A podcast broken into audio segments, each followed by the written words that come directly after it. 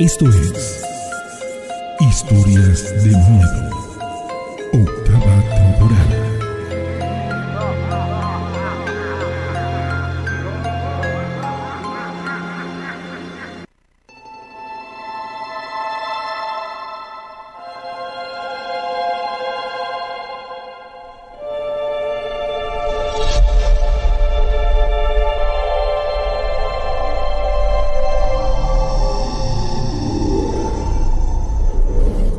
Señoras y señores, ¿cómo están? Bienvenidos, perdón.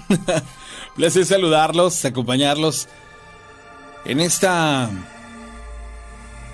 noche de lunes arrancando el episodio 99 de esta octava temporada de Historias de Miedo. Prácticamente el próximo episodio, o sea, para el próximo miércoles, estaremos llegando al episodio 100. Ahí cerramos la octava temporada y luego el viernes tendremos el episodio 1, pero ya de, de la novena temporada. Perdón, tengo hipo y no sé por qué. Yo creo que por el frío de la cabina. Esta noche a quienes ustedes ven en a cuadro y a quienes escuchan la voz que ustedes les acompaña esta noche es la de César René Morales Larrano. Un placercísimo saludarlos. Y este pues bueno, contentísimo de, estar con ustedes en esta emisión. Este.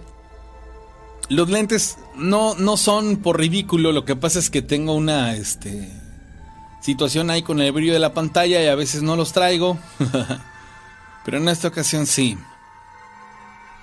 Lo invito a que se comunique con nosotros al 271 71 75 945 para que nos acompañe en esta emisión de historias de miedo. Hoy nos vamos hasta las 2 de la mañana. Sale, muchísimas gracias a la gente que está conectadísima. Saludos a Mayra, a Flor, a Fernando, a Cristina, a JR Arevalo, al buen Messi, al Arqui. Bueno, pues a todos ustedes. A Darly Cortés le mando saludos también a Rosy. Perdón, ya le había mandado saludos a Rosy, ¿verdad? A Oscar. Bueno, a todos les mando un abrazo, un saludo. Gracias por estar acompañándonos en esta emisión de Historias de Miedo. El día sábado tuvimos la segunda reunión con gente que nos acompañó de, de un par de puntos distintos al lugar en donde nos reunimos.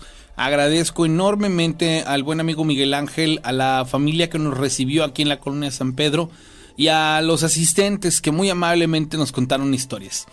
Hoy vamos a estrenar esta sección. Se llama Historias de Miedo.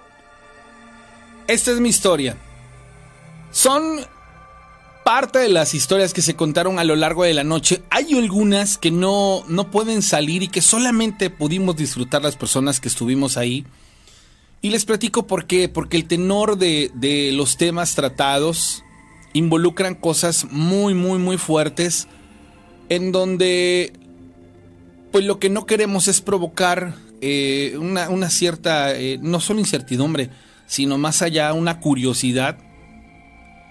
Y, pues bueno, lo invitamos para que en la próxima emisión de, de, esta reunión usted pueda asistir y nos comparta su historia y sobre todo que disfrute de las historias, ¿sale? Entonces, aquí iniciamos esta sección que se titula Historias de Miedo. Esta es mi historia. Historias de miedo. Esta es mi historia, es mi historia, es mi historia, es mi historia. Pues era yo un bebé todavía, yo niño de brazos en ese entonces. Vivíamos aquí en la calle 11, avenida 16, ahí por la Vera Botusquito. Mi mamá, que le gusta, ella como me dijo eran como las 10, 11 de la mañana. ¿Ella te contó esta historia? Ella me contó esta historia, que ella hacía la... Ella preparándome un biberón cuando yo estaba en la cama y se asoma por la ventana y en medio del patio había un pozo. Y yo caminaba, ahora sí que gateaba yo alrededor del pozo. Y ella se quedaba así, ¿no? Como que, ¿y qué hace allá, no? Si yo lo dejé acá, ¿no? Y va por mí y yo no estaba allá, yo estaba en la cama. Entonces venía corriendo a verme acá y le estaban cantando en la ventana. Con, por su nombre le decían, mire ella, mire ella, ábreme la puerta. Y eso se lo platicó a una señora y la señora le dijo que hiciera siete cruces de sal para que la dejaran de molestar. Y solamente así fue como la dejaron, porque cada rato la molestaban. O sea que lo que ella veía era un chaneque. Yo creo que era un chaneque o me veía a mí, o, veía varios, Ah, oía, o varios chaneques. oía varios y en realidad Pero que tú ve- en la cama. al que yo estaba en la cama, pero me veía que estaba yo en la, alrededor del pozo, o sea, dándole vuelta al pozo en la, en la bola, en el- así solamente. En historias de miedo. Esta es mi historia. Es mi historia. Es mi historia. Es mi historia. También la de la llorona, ¿no? Que 3 de la mañana, nota que me, que me acuerdo. Yo, fui a trabajar 3 de la mañana, salí yo de viaje. Pero antes de despertar, o- oímos un ruido, ¿va? Un, Un lamento. Un lamento, un gemido, ¿no? Como si le estuvieran pegando a una mujer, ¿no? Pero fuertísimo en mi ventana, ¿no? Y esta se levanta. Y yo también, ¿no? Pero, ¿Oíste? Sí. Y yo, no, pues yo también. Pero que no te espantes, no pasa nada. Entonces me paré, me lavé la cara, los dientes. Y abro mi puerta. Un perro como ese tamaño así. Blanco, ¿va? Así en la puerta. Y yo decía, no, chingue, no que le cierro, perdón, que le cierro, ¿no? Y yo decía, no, si yo me tengo que ir. Y yo no quería salir y el perro no se quitaba de la puerta, ahí estaba. Dije, pues, ahora sí que, como dicen, diles groserías y se van a ir, ¿no? Que salgo más diciendo y inventando. Abro el patio, porque era un patio de vecindad. Pinche perro casi me tumba, va, y sale corriendo. Pero no se iba, o sea, me estaba esperando a que yo saliera de la casa. 3 de la mañana. 3 de la mañana. Blanco. Blanco, pero grandísimo. Así, hasta me espanté. Yo cuando abrí la puerta y lo veo, aviento la puerta. Y le digo, ya ahí está un perro. dice, ¿cómo que ahí está un perro? Y no se quitaba de la puerta. Dije, no, pues ya caminó para allá. Bueno, me estaba esperando que yo saliera. Y Curioso, ¿no? Más blanco. le digo, no, ya este. Pues ahora sí que me salí, me armé de valor y que le miento todo. Que abro el patio, porque era un patio de que pinche perro que sale, pero como desatado, como loco, o sea. Y ya me fui, ahora sí que me fui, pues ya pensando en eso. ¿no? Ya cuando llegué, digo, y no regresó el perro, ¿no? Y preguntando, ¿de quién es un perro acá? No, pues de. A los vecinos, no, pues de nadie. No, nunca lo hemos visto. Y así, solamente, ¿no? Pero escucharon primero un lamento. un lamento, o sea que nosotros nos dijimos que fue la llorona, no sabíamos si era la llorona o no. Y eso fue lo que me despertó a mí para que yo no fuera a Y trabajar. fue de ahí el color blanco. ¿no? Sí. Sí, fue la llorona que lo estaba esperando. Pero es la primera vez que, me, que, que hablan con referencia de una llorona con un perro. Con un perro. Más que nada el perro, o sea, el perro color blanco. porque No. siempre, que, siempre, siempre es un perro color negro, la mayoría de las veces. Y de ojos rojos. Ah, pues sí, ojos rojos. Sí, la mayoría de veces siempre es un perro grande. Esta característica siempre es muy usual. Pero negro. Me atención que digas Nosotros era blanco, va como entre blanco y amarillo, así sucio, no un blanco, pero. No, yo lo vi blanco totalmente. O sea, era un, era un blanco, pero así. Y lo vieron los dos. Los Sí. dos, sí. Sí, porque ese día, pues él se levantó. Nos levantó el ruido. El ruido nos levantó, de- dormíamos con la ventana abierta.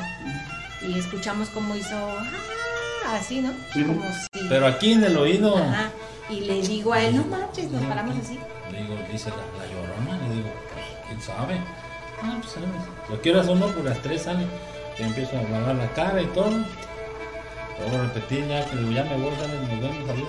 Y abro la puerta. Abrí hacia, ahora sí que abrí así, ¿no? Hacia adentro. Hacia adentro. No, abrí así.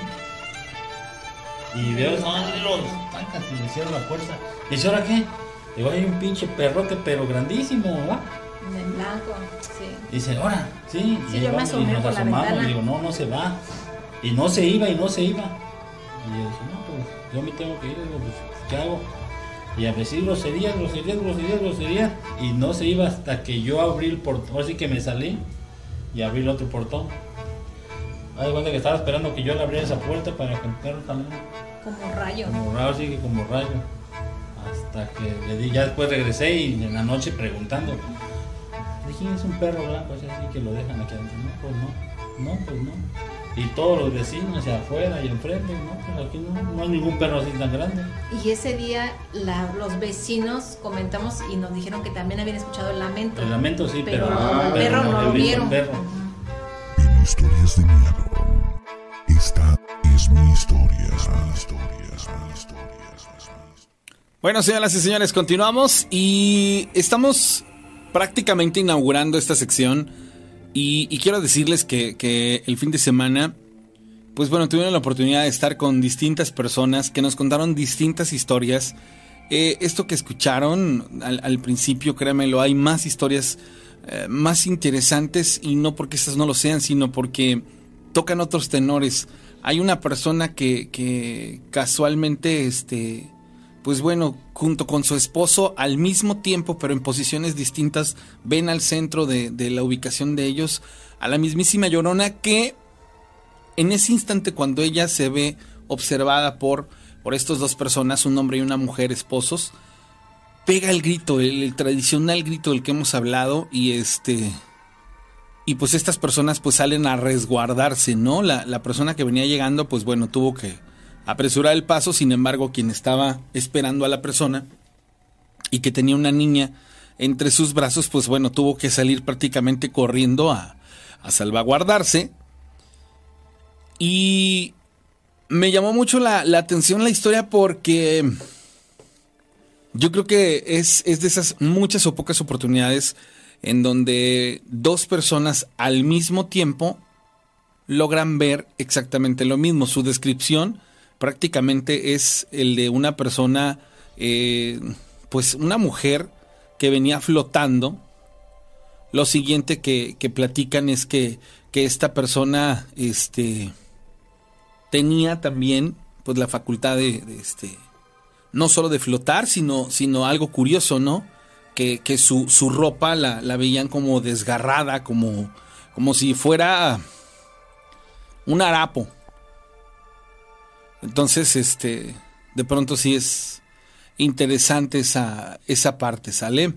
Este, música de violín, ah, caray.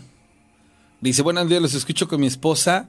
Estamos trabajando, gracias. Recuerden que si quieren mandar sus historias lo pueden hacer al 271-788-65. Dice, siete traquitos de agua y con no se te quita el hipo. Bueno, gracias a Dios ya se me quitó. Yo creo que de que me, me asusté. Oigan, sí funciona eso de, de, del susto, ¿eh? Vino un compañero, se me paró en la puerta y no les quiero ni contar el sustote que me, que me puso este brother. Este, a ver, hay una persona que me manda un audio. Buenas noches. Eh, soy Ana de Monterrey. Ana de Monterrey. Oye, ojalá Ana de Monterrey, tú que me estás escuchando, ojalá me pudieras este mandar tus historias por audio, eso sería sensacional, pero no sé por qué este ahorita que la estoy tratando de oír, pues bueno, se escucha este como como como si estuviera mal ahí este la grabación de los audios, ¿sale? Entonces pueden mandarme sus historias al 271-788-65 y lo pueden hacer también por llamada telefónica directa 271-7175-945, ¿sale? Ese es el número para que ustedes eh, se comuniquen con nosotros y pues bueno, tengamos la oportunidad de escuchar eh, sus historias, ¿sale? El, el, fin de semana les, les decía yo, este que tuvieron la oportunidad de, de, haber estado. El volumen de la música de fondo, ¿saben algo? Este, ok, yo creo que están demasiado este, fuertes, ¿verdad? Pero bueno, ya, ya será, les ofrezco una disculpa porque están editados ya los, este, los videos, entonces va a ser una, una situación algo difícil. Tuvimos la oportunidad de estar en esta reunión y hay una programada, hay para que la gente que es de Puente de Oro lo tenga a, consideración. Está, está programado ya el lograr eh, accesar a una, a una reunión en próximas fechas ahí en Puente de Oro. Entonces sería muy interesante que usted nos fuera a platicar sus historias. Sale lo que les voy a presentar a continuación. Es algo que también se vivió en esta reunión. Antes la llamada telefónica, hola. Buenas noches, eh, Rana, ¿cómo estás? Habla Fernando Figueroa de aquí de Estados Unidos. Hola Fernando, ¿cómo estás? Buenas noches. Bien, muchas gracias, Rana. Qué gusto que escucharles nuevamente aquí. Como siempre, este, estoy eh, en sus transmisiones en todas, nada más que no puedo comentar porque siempre estoy trabajando acá. Yo trabajo siete días a la semana en un edificio federal aquí, Rana. Ok, Fernando, no te preocupes.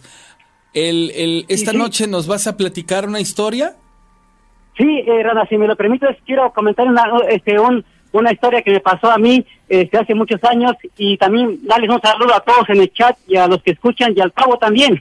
Muchísimas gracias, amigo. Adelante, por favor, con tu historia, te escuchamos. Muchas gracias, eh, Rana. Eh, yo siempre, tú sabes que trato de no extenderme tanto porque muchas personas llaman y en este caso siempre trato de relatarle lo más corto que puedo de mis relatos. Y, y fíjate que esto es curioso, eh, Rana, porque si tú sabes, tú conoces mucho acerca del estado de Morelos, ¿verdad? Me dijiste la vez pasada que te he llamado. Pues eh, re- realmente no es que conozca mucho, solamente que he estado algún tiempo por allá y bien contento. A ver, dime, ¿qué pasó? Ajá, bueno, fíjate que si tú sabes, eh, Rana, que hace tiempo, no sé si todavía en la actualidad, fíjate que esto tiene que ver que me sucedió esto en el año de 1980, Rana. Eh, allá estaba yo viviendo, digo, en, en Cuernavaca, como yo te digo, yo soy de allá. Eh, Fíjate que en ese tiempo yo estaba esperando a una muchacha que yo andaba de conquistando la rana en el mero palacio de Cortés en Cuernavaca. Sí. Eh, estaba yo esperándola, ya eran las 12 del día y no llegaba. Y decía yo, bueno, esta chava ya se tardó mucho, ¿y ahora qué pasa? Bueno, dije, voy a esperar nada más hasta la una de la tarde y si no regresa, no viene, pues a, a mejor me voy. Y en ese tiempo, tú sabes que no existían este, teléfonos celulares, solamente teléfonos de caseta o de cabina. Ok. Entonces te dije, no, ni para llamarle. Entonces digo, no, no es posible. Bueno, voy a esperarla hasta que llegue ella. Si no llega a la una de la tarde, yo me voy, ya no voy a esperarla más.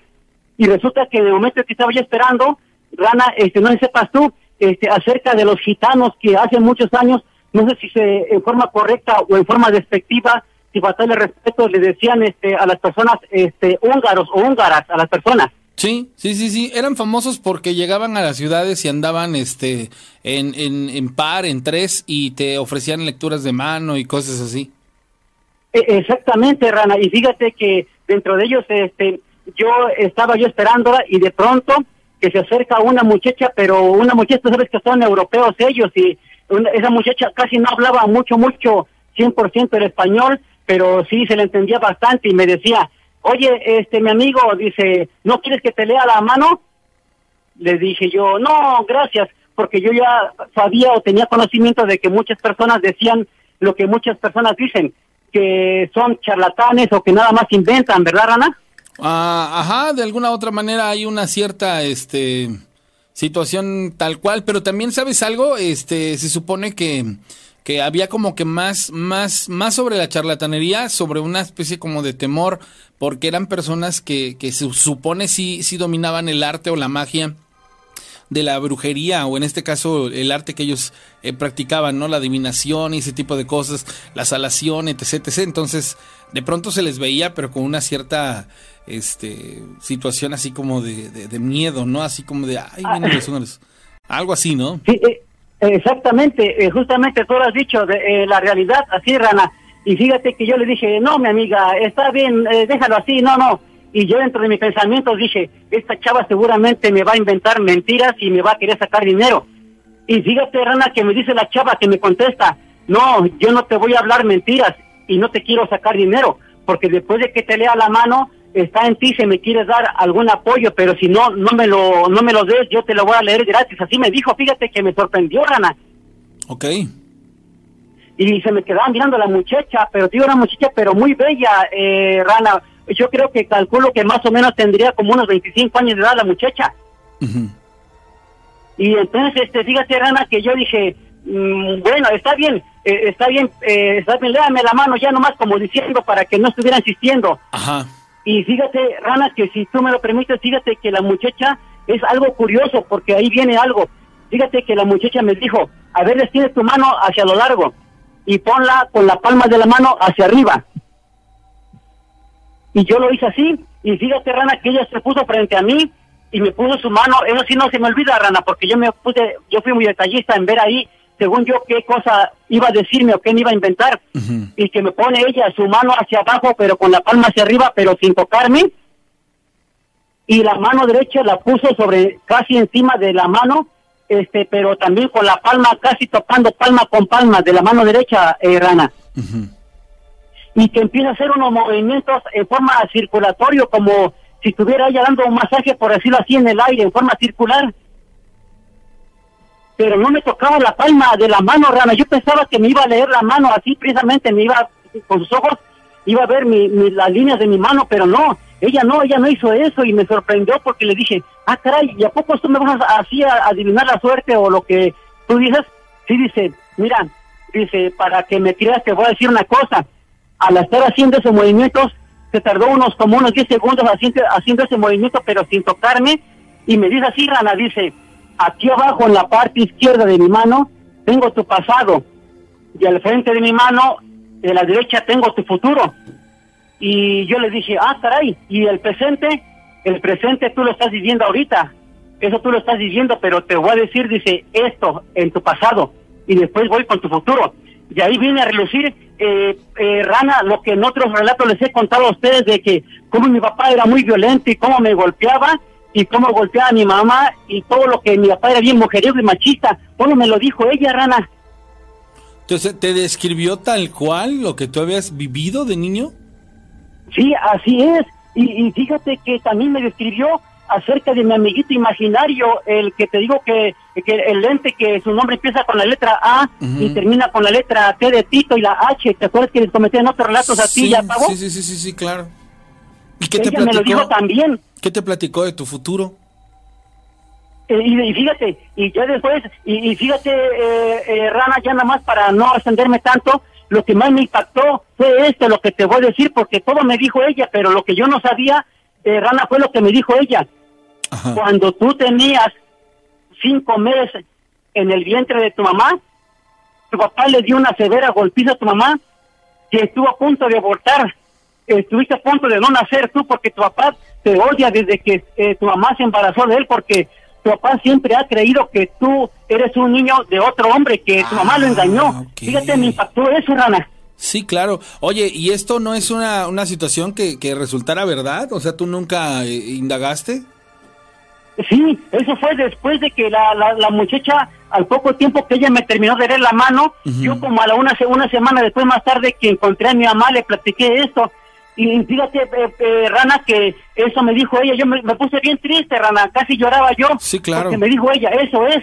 Dice, pero ¿sabes qué? Ahora te voy a adivinar el futuro. Y todo eso es hombre, de verdad, Rana, lo que te estoy comentando, de verdad, discúlpame si no te puedo decir muchas, muchas más cosas, porque no quiero extenderme tanto, Rana. No, no te preocupes. A ver, ¿qué te dijo del futuro? Y del futuro me dijo ella, dice, mira, en tu futuro yo veo lo siguiente, dice, que vas a tener que llorar mucho, pero tienes que ser fuerte, dice, vas a tener mucha alegría, pero vas a tener tristeza, dice, dentro de muy poco tiempo, pero además de ese, ese momento que vas a tener de tristeza, vas a tener alegría, pero dice, pero eso me dijo, tienes que cuidarte porque dice, una sombra blanca te cuida y está contigo siempre, y al mismo tiempo una sombra oscura está atrás de ti, que no te deja y está esperando un momento a otro estar sobre ti, dice, y envolverte y caerte sobre ti, dice, así que cuídate, cuídate, dijo, pero dice, ahora dice, te voy a decir una cosa, dice, tú te vas a ir lejos de aquí dentro de muy poco, no vas a vivir aquí, te vas a ir a un lugar, a un país lejos de acá, y mira lo que me pasó, estoy acá, está en Estados Unidos, Rana. Y- o sea, y ella, te- ella te lo... re-. A ver, pero espérame. Ella te lo reveló y al cuánto tiempo se hizo realidad esa situación. a los poco tiempo que yo, este, Rana, cuando me dijo eso, fíjate que mi- yo me casé cuando tenía 18 años y en el año del 85 yo perdí a mi esposa, Rana, y mis dos niños Ajá.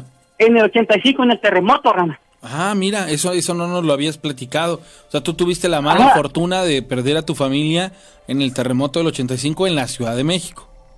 E- Exactamente, Rana. Yo vivía ahí en la Ciudad de México, en el centro, porque yo era ya chofer transportista, como te comenté, Rana. Sí, sí, sí. Yo vivía en la calle de artículo 123. Tú sabes, que si tú sabes de la historia, se cayeron hasta las, las este, estaciones de radio ahí murieron locutores también, Rana. Y Sí, entonces sí, ahí claro. yo vivía en un edificio grande, fíjate, y se derrumbó.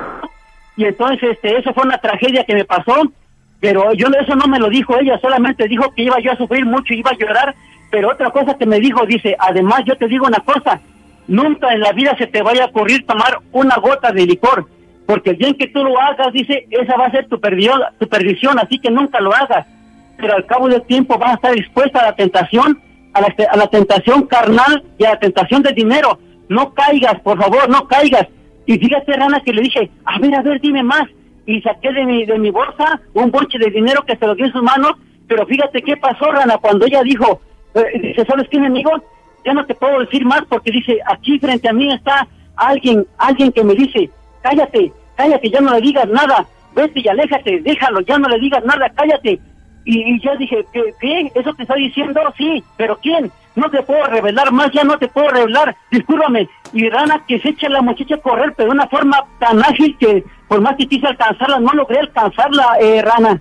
Es como si hubiera visto más cosas en tu, en tu, en tu vida. ¿Saben algo ahí, ahí, ahí me sorprende? Por ejemplo, digo, muchas gracias por la confianza de platicar tan abiertamente, este, algo tan penoso y doloroso que, que, que seguramente, pues bueno, traes a tu interior. Eh, eh, no me, me esperaba o no me imaginaba en algún momento enterarme de que habías corrido con la mala fortuna de, de perder a tu familia y, y, que eso te iba a cambiar tanto la vida y que desde, desde antes de nacer ya eh, vivías situaciones trágicas con lo que esta persona te dijo, ¿no? De que, de que pues prácticamente tu mamá pudo haberte abortado por la situación que, vivió y luego cómo esta persona eh, por el arte de la adivinación te, te, dice tantas cosas de tu persona, ¿no? A final de cuentas eh, habló de tu pasado, te dice en tu futuro va a pasar esto y, y de pronto sale corriendo. Creo que eso te dejó más, más que, que, que agradecido, como confundido, ¿no? Porque solo te dijo ciertas partes.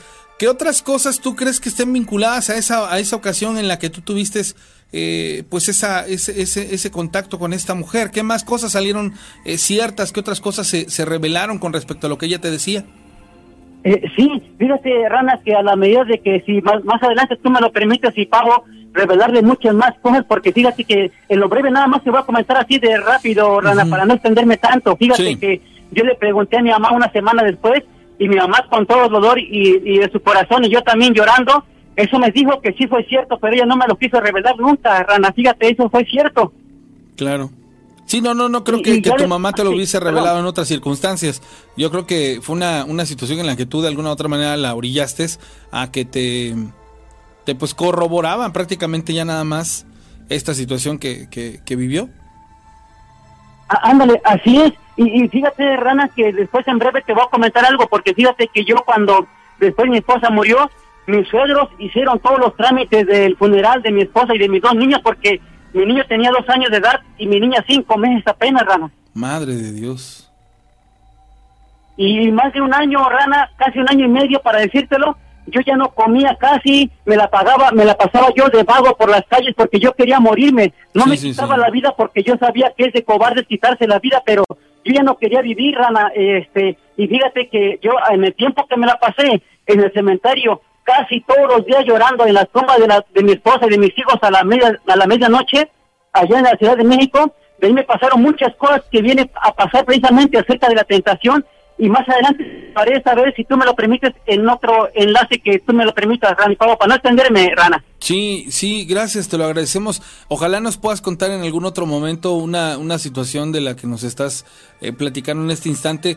Ala, de verdad me dejas eh, atónito con esta información, o sea, no, no sé, digo yo que soy padre, lo entiendo, no me imagino el dolor que debiste sentir y la correlación que tiene con los eventos paranormales en los que tú te has visto envuelto.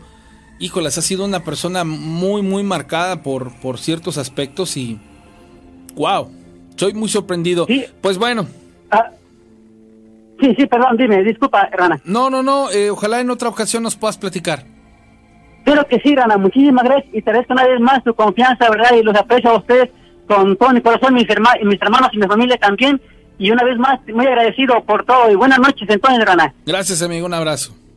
Gracias, bye. Bueno, pues digo, para los que ya conocemos al personaje, el que nos ha hablado a lo largo de otros episodios, pues bueno, en esta ocasión revela un dato bastante fuerte. No sé ustedes cómo lo visualicen, pero bueno. La línea telefónica está disponible, señores. Vámonos con, con otra historia de las que vivimos este sábado en la reunión de Historias de Miedo. Historias de Miedo. Esta es mi historia, es mi historia, es mi historia, es mi historia. Ellos nos decían que veían una cajita de muerto, chiquita de bebé, que se elevaba de la casa de nosotros hacia, hacia el cielo, por decir, pero hacia un arbolito que estaba en el terreno de junto. Y también nos decían, luego iban los vecinos a vernos porque dicen que se oía cómo se quebraban trastes, se caían cacerolas y todo, pero nosotros no escuchábamos nada, nada. Simplemente este, ellos lo escuchaban y los vecinos nos decían que veían esa cajita de muerto que se elevaba en la esquina del patio. Eso sí, ya tiene pues ya bastantes años. Yo estaba como de 12, 13 años. ¿Pero usted nunca lo vio? Yo no lo vi, eso no lo vi. Pero este, por ejemplo, mi hija apenas, apenas hace un mes, un mes, 20 días, este, ella vive en la, parte de arriba, es una extensión que se hizo de la casa, la construyó un tío mío. Y ella se estaba bañando como 10, 11 de la noche y dice que estaba este, volteada hacia la pared. En eso dice, me volteo hacia el otro lado, dice, y estaba un ancianito de cabello blanco, blanco, blanco, largo, y nada más le veía yo hasta acá, dice, una túnica negra. Y le digo, ¿y qué pasó? Dice, mamá cerré los ojos muy fuerte, dice, porque me dio mucho miedo. Y empecé a gritar, a gritar. Dice, y de momento abro los ojos y ya no estaba. Como a los cinco días, seis días, nos avisan que falleció mi tío, el que construyó ahí. Él fue el maestro albañil y todo. Y entonces dice mi hija, primero me dijo, no, mamá, me vinieron a asustar. Y es que es feo, mamá, porque mira, y yo tengo miedo. Y le digo, no, se vino a despedir mi tío de ti. Las características de esta persona que escribió así era su Era, sí, su cara nada más, la diferencia era su pelo. Su pelo era largo, blanco, blanco. Ah, ok. Y él yo jamás lo vi vestido de negro, no sé por qué lo vio ella con la túnica negra. Pero así. Y anteriormente, hace como tres años, tres años y medio, estaba ella misma, mi hija, en la sala de abajo, en el comedor de nosotros abajo. Y este, y dice que ella tenía miedo, dice, mamá, yo era algo así, inexplicable. Dice, y de momento vi a una ancianita que estaba, pero con la cara como de una ancianita mala, fea, dice, agarrada de los barrotes. De los barrotes, dice, yo volteé a verla al- allí y me asusté, me dio más miedo, dice. Y este, y, y- y agarro mi teléfono, dice, y, le, manda mensaje al novio. Y, cuando ella vuelve a voltear, ya no estaba, dice. Y, ahora sí que salí a ver y no vi nada, mamá, ni para un lado ni para otro. Ayer me dice mi papá, te hablan, te hablan. Digo, ¿qué pasó? Celia, te hablan. Es un señor altote que te está hablando. Y yo salgo y no había nadie. ¿Y qué hago de caminar como de aquí a la ventana de Brígida? Y no había nadie. Ni para un lado ni para otro de la casa, nadie. Y así, así se ha visto varias veces en lo que es la casa. Eso sí lo hemos visto nosotros. En historias de miedo. Esta es mi historia. Es mi historia. Es mi historia. Es mi historia. Lo de mi, el de que se despidió el... No, el- los gritos que yo no Ah, también. Dice que estaba dormida, bien dormida. Y de momento, dice, mamá, me despertó un grito, pero terrible, un grito muy feo, muy feo. Y no, eh, no había nada, dice, mm, la- tiene una mascota, es una pitbull negra. Y estaba dormida dentro de la recámara, en, en a un lado de su cama. Y dice que esos gritos lo des- la despertaron así como algo, como una persona que grita, ay, así despavorido. Dice, y me desperté y nada, mamá, nada. No había nadie. Dice, sí tenía yo miedo y la perra se asustó también. Dice. O sea, la- es feo, dice. ¿Qué edad tiene su hija? 28 años, 28. Y dice, no, mamá, es que sí es feo, dice, es feo cuando te asustan así. Y ya nos ha pasado varias veces, o sea, a ella, sobre todo a ella, arriba. Estaba, dice que muy dormida cuando dice que las, las, la manija, la manija de la perilla de la puerta, como que la quisieran abrir. Dice, mamá, y no había nadie. Porque Beatriz en ese momento estaba acostada afuera de la puerta. Pero la, la esa se hacía así. Pero no ven nada, nunca ven nada. ¿Previo al fallecimiento del señor o después del fallecimiento? No, eso que le digo ya fue mucho antes. Ah. Lo de la perilla y el grito sí, fue antes. Antes, como 15 días antes. Y ya ahorita que antes de que falleciera mi tío, sí fue hace como 20 días, 25. Y nada más su hija lo ha visto. Sí, solo ella. Yo, por ejemplo, a- nosotros en la casa asociamos que, que cuando alguien fallece, que ha estado en la casa, sea por visita o por lo que sea, pásale, este, asociamos que siempre hay algún ruido o alguna manifestación de, de un ruido, de un... De un llanto de algo. Y este, y sí asociamos que algo va a pasar, ¿no? De alguien o muy querido o alguien que estuvo en la casa. Y este, y sí, por ejemplo, hace en marzo falleció la una maestra muy querida por mí. Ella fue directora de la secundaria 3 y últimamente estaba de directora en la, en la General 4. Entonces, el domingo que falleció, yo estaba cosiendo, perdón, el sábado, antes de que falleciera, un día antes, en la noche, una bolsa se cayó y cayó en la silla donde yo coso. Yo soy modista.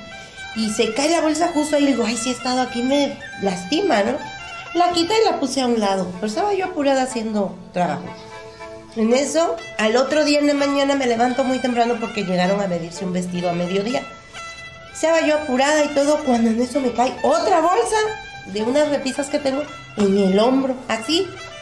Dije, ¿y ahora qué? Y volví dije, ¿y ahora qué? Quité la bolsa y la acomodé a un lado. Así me pasó el domingo. Al otro día lunes me voy al mercado, regreso y traigo una canastita de flores para mi mamá porque era el día de la mujer. Yo llegué y le digo, ah, le- me abre mi mamá y le digo, ten, dice, ¿son para tu amiga? Le digo, ¿cuál amiga?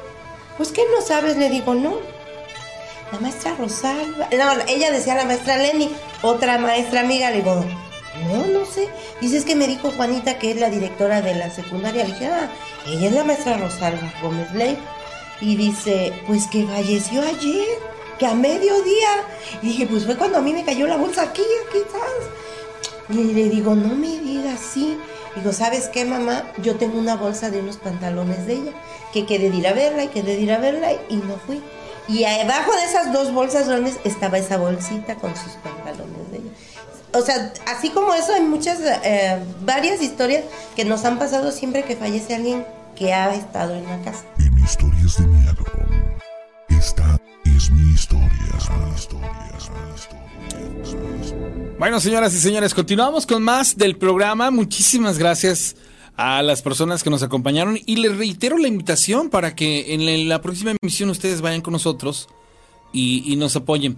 Eh, bueno, recordemos que estos audios fueron grabados en vivo, había algo de ruido ambiental y en mi necesidad de ambientarlos metí un fondito, pero eh, creo que lo más prudente va a ser que en la próxima emisión, o sea, en el próximo programa, que tengamos este tipo de historias, no vamos a ponerles ningún fondo para aquellas personas que no se escuchan en eh, ciertos equipos, eh, digamos así, desde celulares, modulares, en donde a veces la estereofonía, pues bueno, nos juega en contra y nos complica el poder, este, apreciar más, ¿no? En ciertos aparatos no hay ningún problema, en algunos otros sí nos va a causar un, un detalle. La gente que oye con audífonos muy seguramente las comprendió bastante bien, pero para precisamente este, homologar esta situación lo vamos a hacer de esa manera, ¿sale?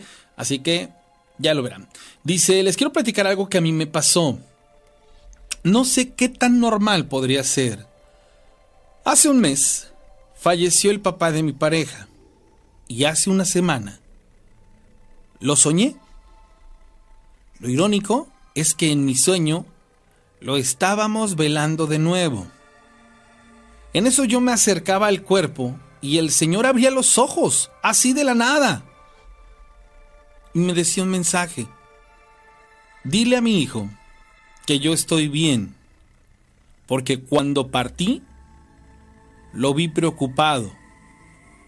Cuando terminó de decirme esto, cerró los ojos. Salí a buscar a mi pareja, pero el señor estaba otra vez con los ojos cerrados y muerto. Aclaro, fue un sueño. Pero a mí se me reveló de esa manera. Bueno, este... ¿Qué les puedo decir?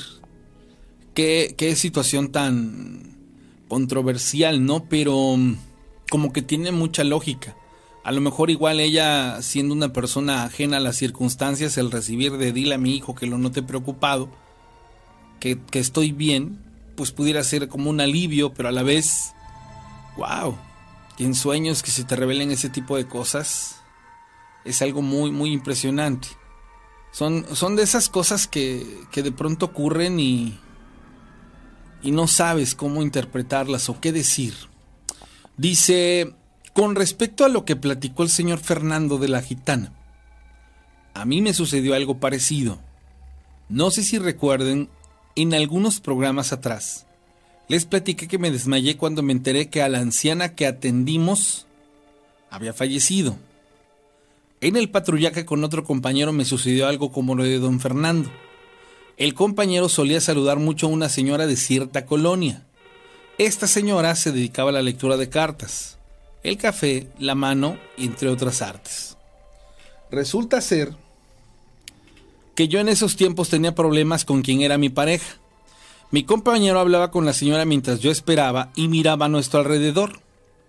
Bien, para esto la señora le dijo a mi compañera, ¿y el flaco que tiene? Oye, tú, ¿tienes problemas con tu mujer? No te preocupes, eso se va a terminar y vas a ser feliz, va a pasar. Tú eres cáncer, tienes, en ese entonces yo tenía 21 años. Y ahorita estás muy apachurrado, pero no te preocupes, todo va a estar bien. Yo no sabía quién o cómo es que esta persona sabía cosas sobre mí. Jamás yo le contaba mis broncas de pareja a mis compañeros porque en primera eran policías.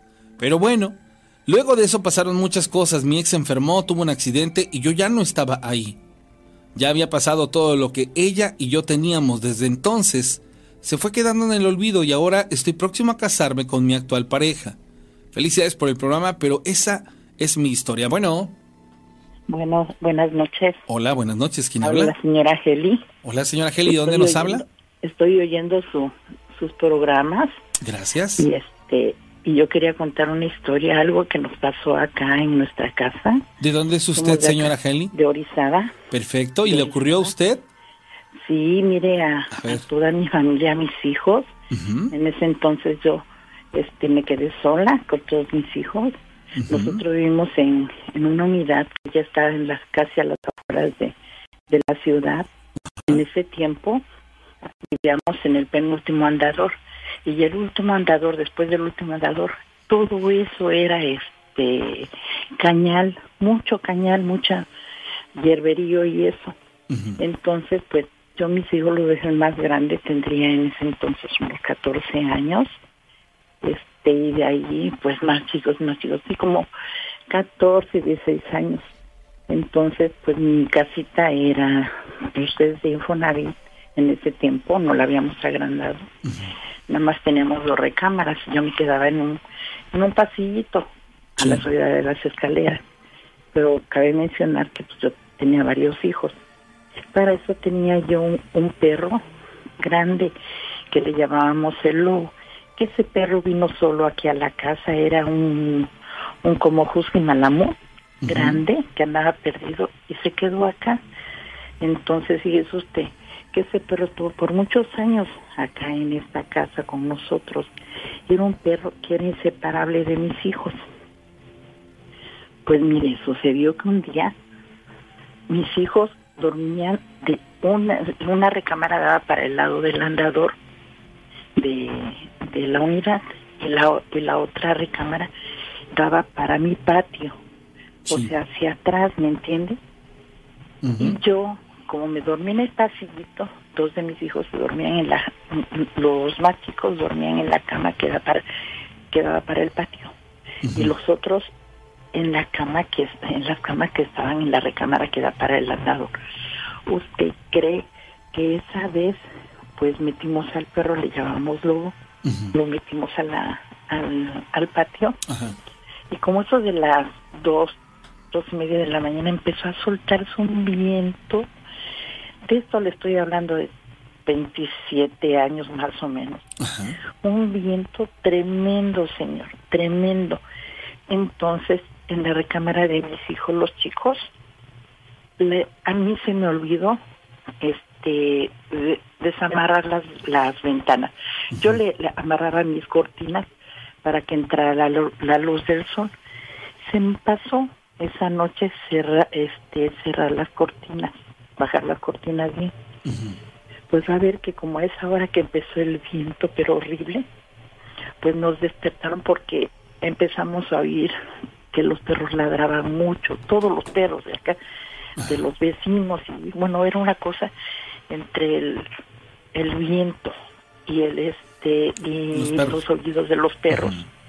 Pues nosotros empezamos a... mm, niño- los niños que, chicos que se quedaban en la recámara me decían, ah, y le decía yo... pues, Silba- silbaba el viento, era de esos vientos que silbaban, que Tremendo. quedaron Ajá. tétricos. Sí, entonces Wow. me gritaban los niños, ma, y le decía yo, ¿qué pasa?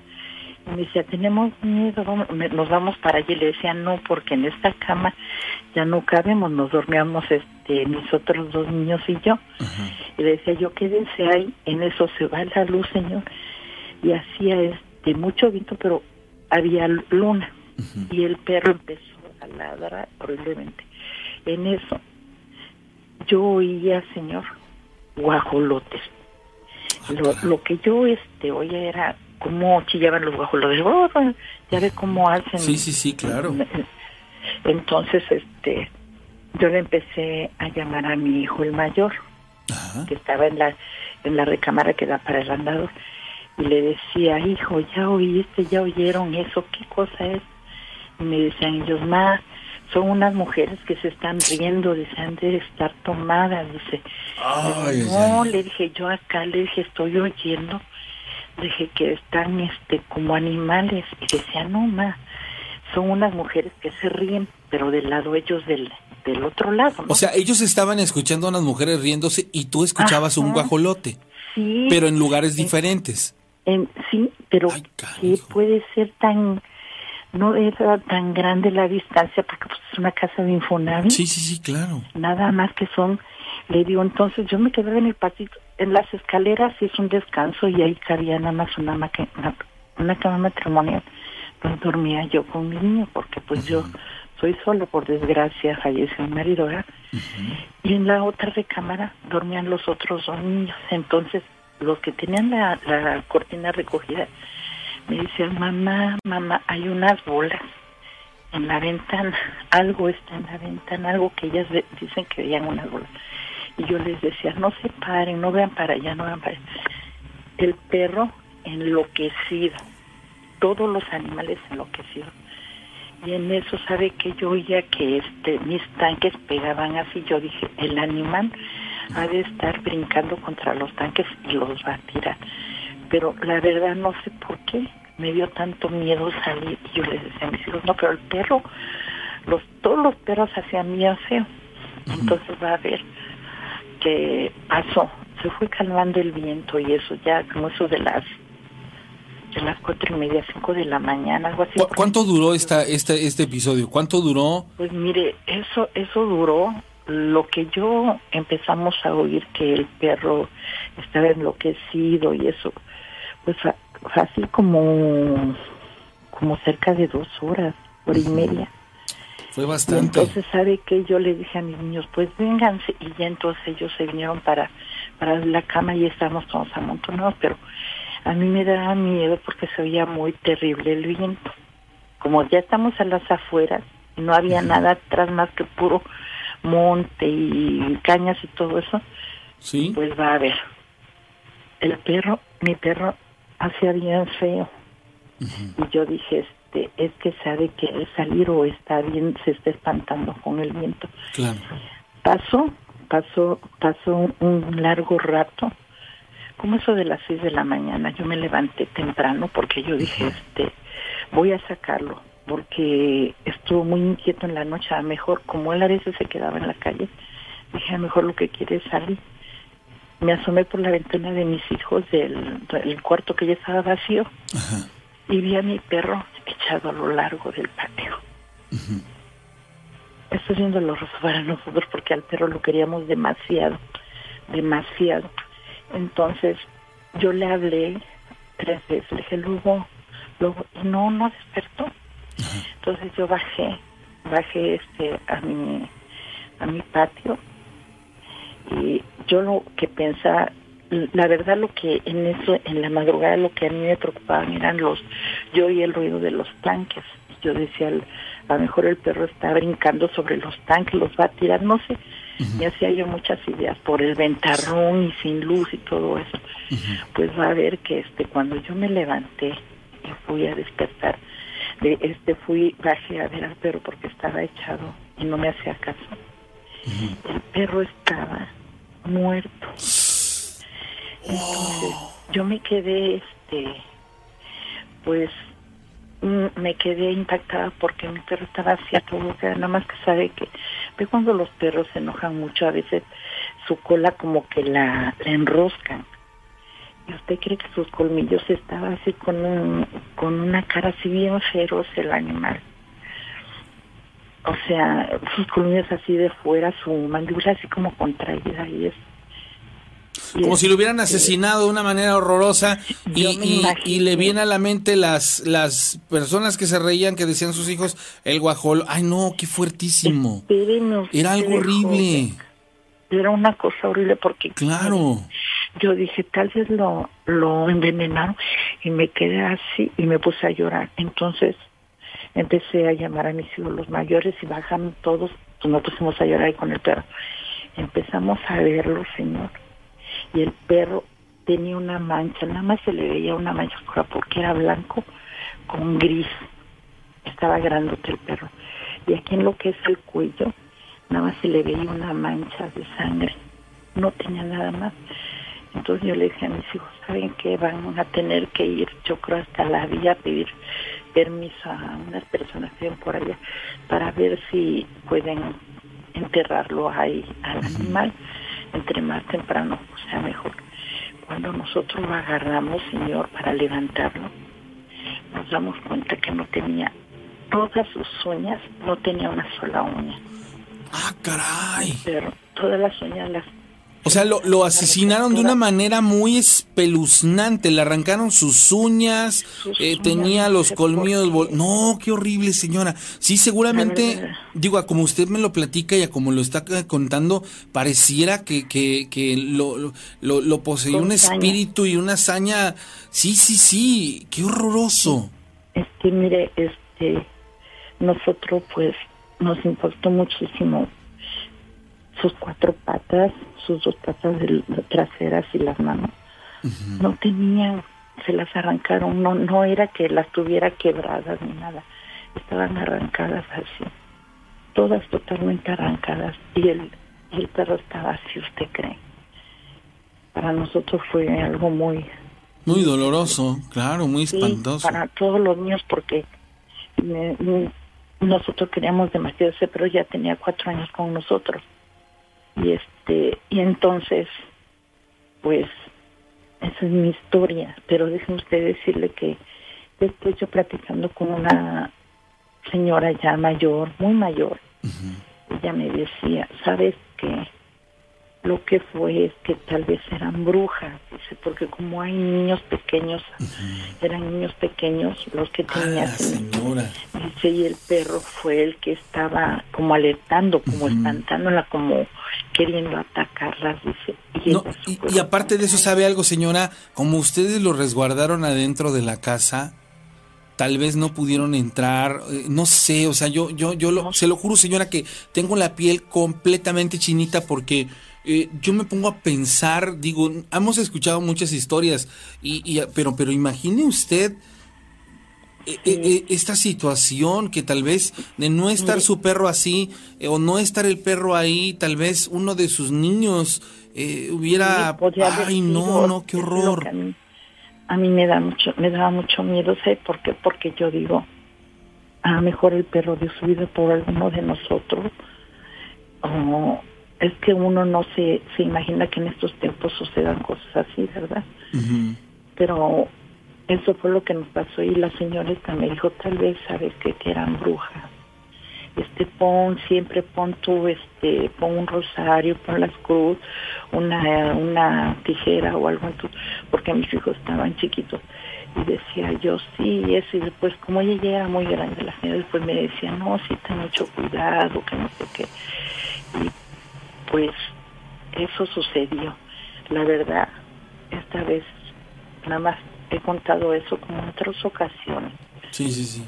pero yo escuchando sus historias de ustedes digo, si es verdad que suceden esas cosas. Claro, claro que es verdad. Fíjese que una Ay, vez, ay. no sé, aquí esto, como yo me quedé sola con todos mis hijos chicos, una vez bajé yo en la mañana y yo por lo regular soy de que no me gusta mucho que este tener la casa muy sucia por lo de los niños, que ya ve que como estaban chiquitos casi todos los tuve juntos. Yo una vez bajé temprano a tomar agua allá abajo, eran como las seis y media de la mañana, y vi que en mi puerta, señora, había una cantidad de, de moscas esas grandes que Sí, son sí. verdes, pero haga de cuenta que mi puerta había sido tapizada por, Por esa mosca. ¿Había algún olor fétido, algo por el estilo, señora? ¿Alguna, que- alguna situación en, este, en la que presintiera usted algo maligno? Pues fíjese usted que esa vez me habían regalado una planta, una sábila. Y entonces esa sábila yo la puse, me la dieron y la, la metí adentro de mi casa, la dejé así a la orilla de la, de la puerta, pero por dentro. Yo, mis hijos decían que a mejor era la sábila la que había traído todas esas moscas.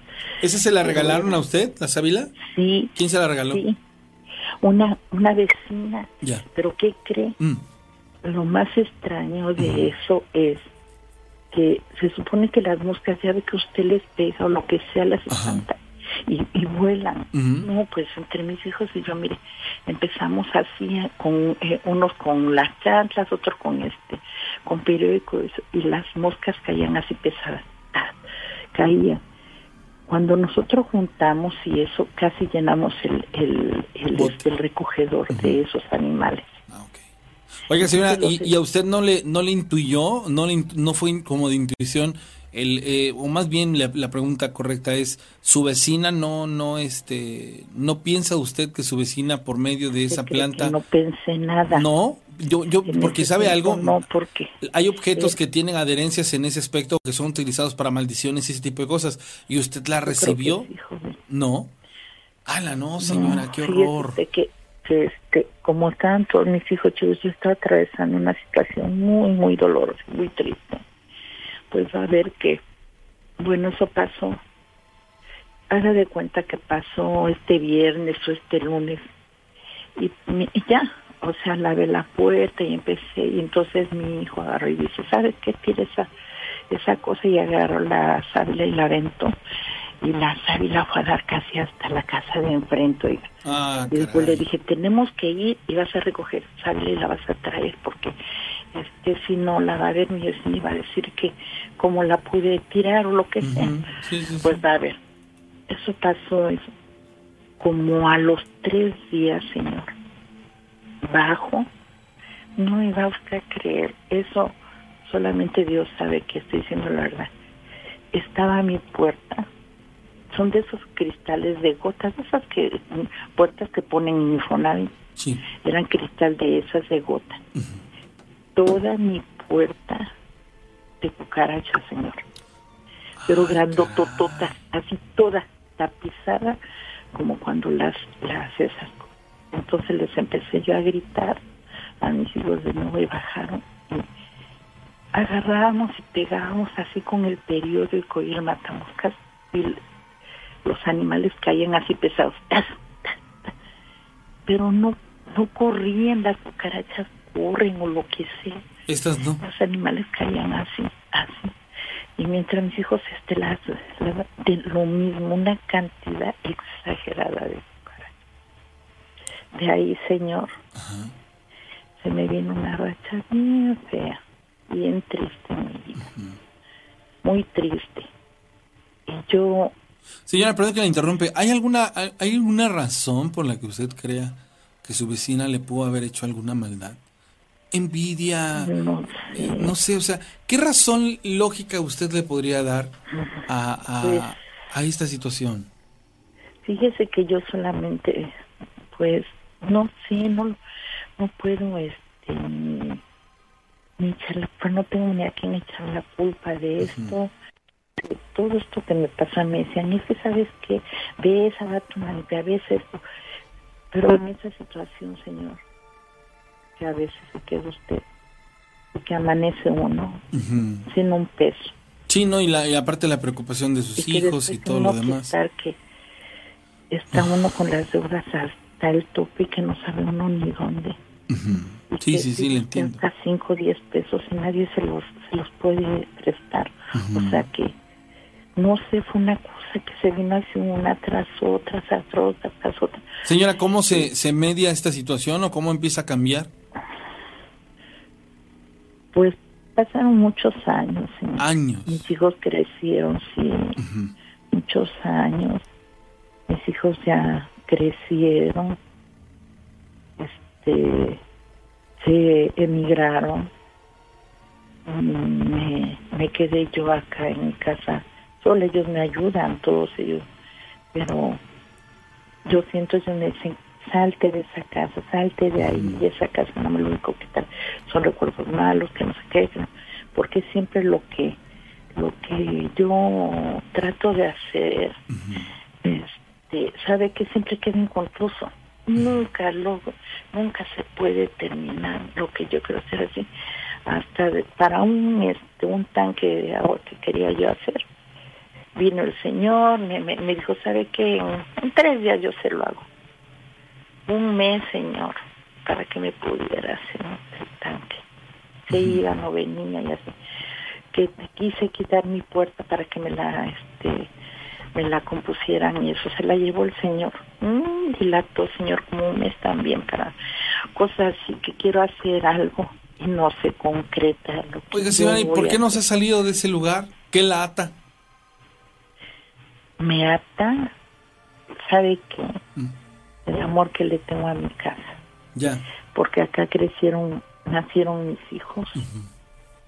Aquí, aquí feliz, en, en, en su, cuando ellos eran pequeños.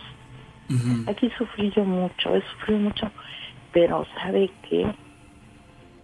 Yo digo, yo tengo mucha fe, yo digo, Dios sabrá que si fue algo que me hicieron o si fue algo que, que yo yo sin querer sin quererlo señor yo lo haya provocado. Pues Dios me perdone verdad también. Porque a veces uno pues cosas o no sé o que no le agrada a uno a las personas o cosas así. Y, y realmente porque uno es humano y a veces hace uno cosas que pues no sé Sí, sí, pero a eso de- no no le no le encuentro este la verdad no le encuentro explicación. Oiga, señora, ¿y usted no, no le hubiera gustado encontrar más, más tranquilidad? O sea, yo creo que el, el consejo que le daban de dejar el lugar, yo sí la entiendo perfectamente por la, el aprecio, el apego que tiene usted hacia la propiedad, pero, pero de pronto yo creo que es más que evidente que usted eh, ha pasado muchos, muchos, muchos, este, Malos muchos momentos malos momentos ahí. Pues yo creo que, que sería como momento, ¿no? De, de decir, voy a dejarlo atrás y voy a intentar este, estar bien eh, en, en- en los muchos o pocos años que me queden de vida. A final de cuentas es, es, es vida de calidad. O sea, yo siento que usted a lo mejor igual a, estos, a estas alturas de su vida está demasiado impregnada de esa tristeza, de pues a lo esa... mejor eso es lo que me dicen. Ajá. y también eso es lo que me dicen mis hijos. Pero usted cree que yo ya aquí en casa yo me siento este bien me siento tranquila. Este vienen mis hijos vienen mis nietos estoy casi rodeada de nietos a diario. Este no no me cómo le diré no a lo mejor las personas que hubieran querido hacerme algún daño lo que sea pues yo lo único que tenía en ese tiempo era mi casa tal vez eso era lo que hubieran querido Claro. ¿Qué, qué, qué- qué podían pedir de una persona que, que está sola, que tiene este, varios hijos y que, y que no hay quien pueda ver así por ella, ¿no? O sea, digo, lo único que, que tenía yo era mi casa. ¿A dónde me iba yo a ir? Claro. A la casa de la familia a veces, ¿no? Dicen que el, que el, ¿cómo se dice? Que el arrimado a los tres apesta y es verdad. Sí, es una realidad. Aunque esté uno en la familia. Y Oiga, pero, pero ellos- dése cuenta de algo, a final de cuentas no, no lograron su cometido por lo que usted me platica, porque usted logró eh, salir adelante bien o mal con Sí, sus sí. hijos, ¿no? Sí, sí, porque tuvimos que empezar a buscar de, de yo desde hacer aseos, de hacer este, antojitos, mis hijos hasta de albañiles se iban y todo eso. Sí, Y fue, fue, fue esa, esa gran bendición, ¿no? De tener varios hijos y que todos se unieran en familia para sacar el barco. pues todos ellos ven por mí, gracias a Dios, pero este yo le digo, y ellos me dicen, pues es que la casa y eso, pero yo digo, quiero mucho mi casa, y aquí es mi casa. Ellos me dicen, vente a vivir para acá conmigo, mira, te puedes venir acá, vete para allá, o tengo un- dos que están en Estados Unidos, me dicen, vete para allá, vente acá, vas a estar muy bien, pero yo digo, no, porque no, no voy a mi casa, voy a la casa de mi nuera. Sí, sí, sí. Es una, es una situación que inclusive yo la escucho, señora, y siento que, que en realidad le enferma. Esa, esa eh, situación, no sé, se lo dejo ahí en, el, en, en la mesa, pero es así como, escucha bien usted, y yo creo que vamos a coincidir los que estamos escuchando su historia. A como usted lo platica y a como usted lo plantea, hay una negatividad increíble por el efecto de- del tema este de, de que usted salga y deje su casa. O sea, más allá de si usted tiene la razón o no, más allá si sus motivos son o no son este lógicos, buenos, sanos o como usted lo quiera ver. Ojalá y usted pueda reflexionar un poco y darse cuenta si esa negatividad o si esa situación es porque usted la está realmente sintiendo o es algo que ni usted puede entender. ¿Por qué? Porque créamelo, eh, a este punto del relato, ya estamos en esa parte en la que usted de alguna u otra manera nos está dejando ver que hay algo, que hay algo más allá de, de, de- de un simple suceso paranormal o varios sucesos paranormales, sino que hay algo que, que sí sería bueno analizar, encontrar, ver, eh, atacar, este, descubrir, no sé, yo, yo soy lo externo, señora, porque, porque esa sensación me deja usted con esto que me platica. Digo, su historia está increíblemente escalofriante. Lo de las brujas, lo de, lo de su perro, este, luego lo, lo que le pasa a usted. No, hombre, o sea, es una situación bien, bien dura y Pero, bien difícil y ¿Qué cree, joven? Le- ya por último le voy a platicar esto. Mire, el perro ese, este, mi lobo, se murió. Lo enterramos y eso. Y después, como a los cuatro meses, llegó otro perro, un poco más chico, pero igual, idéntico. Mi perro tenía un ojo casi blanco y otro oscuro. Y este perro que llegó era igual, pero haga de cuenta que era más cachorra. También nos dilató los mismos años. Nunca se separó de acá, de la casa. Hemos tenido tres perros de esos que llegan, se muere uno y a los pocos meses, así sin, sin explicación, Señor. Dios está en el cielo y está bien que llegan los perritos. No sabemos por qué. era como si esos perros se encarnaran y de pronto buscan el mismo punto y logran encontrar. Ah, mejor, Ajá. sí. Nosotros lo tomamos como así, como que, como que nos protegen, como Ujú. que es de buena suerte Claro, cuando claro, claro, claro, así. claro. Claro, claro, porque es una, una, más. una situación de donde van a, a cuidar a este Sí. a la familia.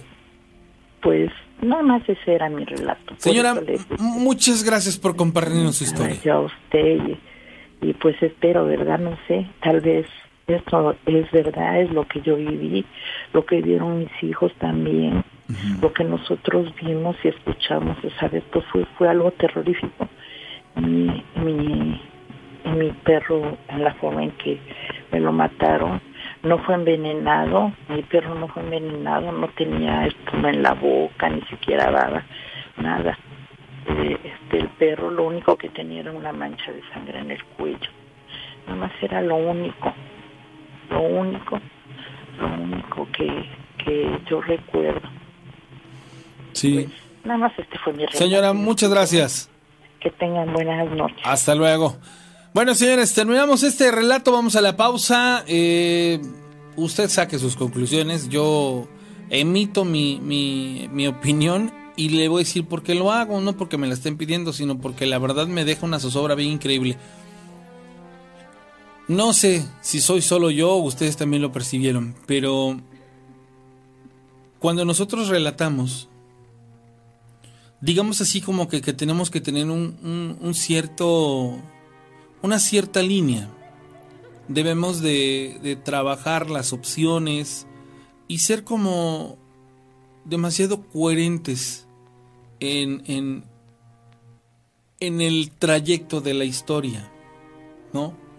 ¿A qué me refiero? A que la persona siento que hay algo más allá de su fuerza de voluntad que la orilla y la obliga a estar en la posición en la que está. Y eso sí es algo bien tétrico, o sea, bien fuerte. Aquí alguien dice es un trabajo lo que hay que retirar de esta persona. Y coincido, coincido con eso. O sea, no es que yo sea este promotor de, de que, de que sí existe la brujería o no, pero, pero lo que es la maldad, es que es bien difícil de lidiar con esa parte. Pero bueno, usted saque sus conclusiones. La ventaja es que todos los que pertenecemos a esta gran comunidad de historias de miedo, pues bueno, tenemos la libertad de pensar y de alguna otra manera tomar un veredicto que nos puede beneficiar porque la experiencia que nos platican, pues bueno, se acumula en nosotros y, y bien siempre lo he dicho, ¿no? Que, que, mi experiencia sirva para que tú no cometas los mismos errores. A ver si me regalan un like ahí en la transmisión, la gente que está en YouTube. Voy a la pausa, regreso, no se muevan.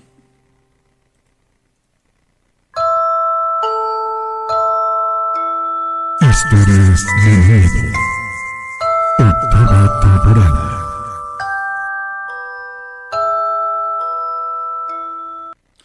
Bueno, son la una de la mañana ya con 16 minutos, señores. ¿Cómo están? Yo estoy de bolas. Este. Si sacan de onda, no.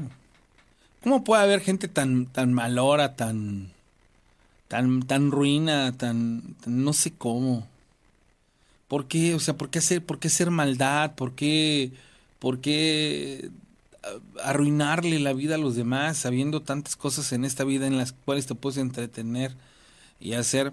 Oigan, regálenme un like ahí en la transmisión si son tan amables para que puedan crecer los likes. Miren, nada más faltan 60 likes para llegar a 300. Eso sería algo sensacional, ¿sale? Ahí los voy a, saludar en la transmission. Saludos a mi amiga Flor. ¿Cómo estás, Flor Warrior? Arturo López Vera dice: Buenas noches, Rana. Aquí siguiendo el canal desde la primera temporada en la radio. Un saludo para Monteblanco, a los compañeros de la panera La Chispa. Muy buen programa. Gracias. Oscar, Oscar Boss. Gracias, hermano. Un abrazo. Beatriz Espinosa. A José Francisco Trujillo Santiago. Manden saludos. Vientos. Póngame de dónde son, Judith. Eh, Judith Flores Yocatu Rana, saludos desde Paso del Macho. Por allá anduve hace un par de semanas en el cierre de campaña de la candidata de Morena y del Verde. Dice Rosy, Miguel Ángel, ¿sabes? Ella de tenerlo todo se fue a Estados Unidos y no le fue bien. Su casa la rentan, es una casa muy grande, pero no duran viviendo ahí, sí debe de ser. Saludos el buen amigo Miguel Ángel Flores que se, se, se va a aventar la misión de que vayamos a Puente de Oro a una reunión de historias de miedo. ¿Sale? Uh, saludos a Beth, a José Francisco, que es de Zacatecas, al Aguilucho. La envidia, rana, sí, mi hermano, la envidia es una cosa asquerosa. La neta, no deberíamos de sentir envidia, deberíamos ir por la vida siendo buenos seres humanos, buenos hermanos. Saludos. Regálenos los likes que son como súper super necesarios. Saludos a Daniel Canseco, soy de. Dulce Yamilet es de Tijuana. ¿Cómo estás, Dulce?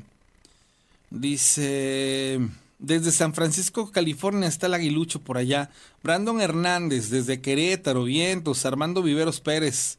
Saludos ranos de Jalapa. ¿Cómo estás? Me quiero José Armando. Este, David Díaz, desde Puerto Rico. Grafito Sosa, desde Salamanca, Guanajuato. Un abrazo, un enorme abrazo al buen David Díaz que está hasta aquel punto de este continente. Mario Ascos Nazario en Izúcar de Matamoros. ¿Cómo estás, mi hermano? Un abrazo. Ceci Márquez, desde Los Ángeles, California. Vientos, José Marín Marín. Este, ah, ¿cómo estás, mi querido Juan Carlos? Un enorme abrazo para ti, doña, para ti, para tu hermana. A doña Male, les mando un abrazo enorme, gigante para los dos. Naya López, ¿cómo estás? Isabel Ramos. Gracias, te escuchamos en Fortín. Oscar Poz está en Texas. Carol Cabrera, ¿cómo estás? Alberto eh, Mérida, desde San José, California. Desde Tierra Blanca, Veracruz, dice José Antonio. José Antonio, perdón, Elvira. Sí, ya próxima, próxima emisión es el capítulo 100 y ahí se acaba la octava temporada. Este, Humberto Moro, José Rodríguez desde Iowa. Andrés, Andrea Hernández, ¿cómo estás? Desde Tijuana, Messi.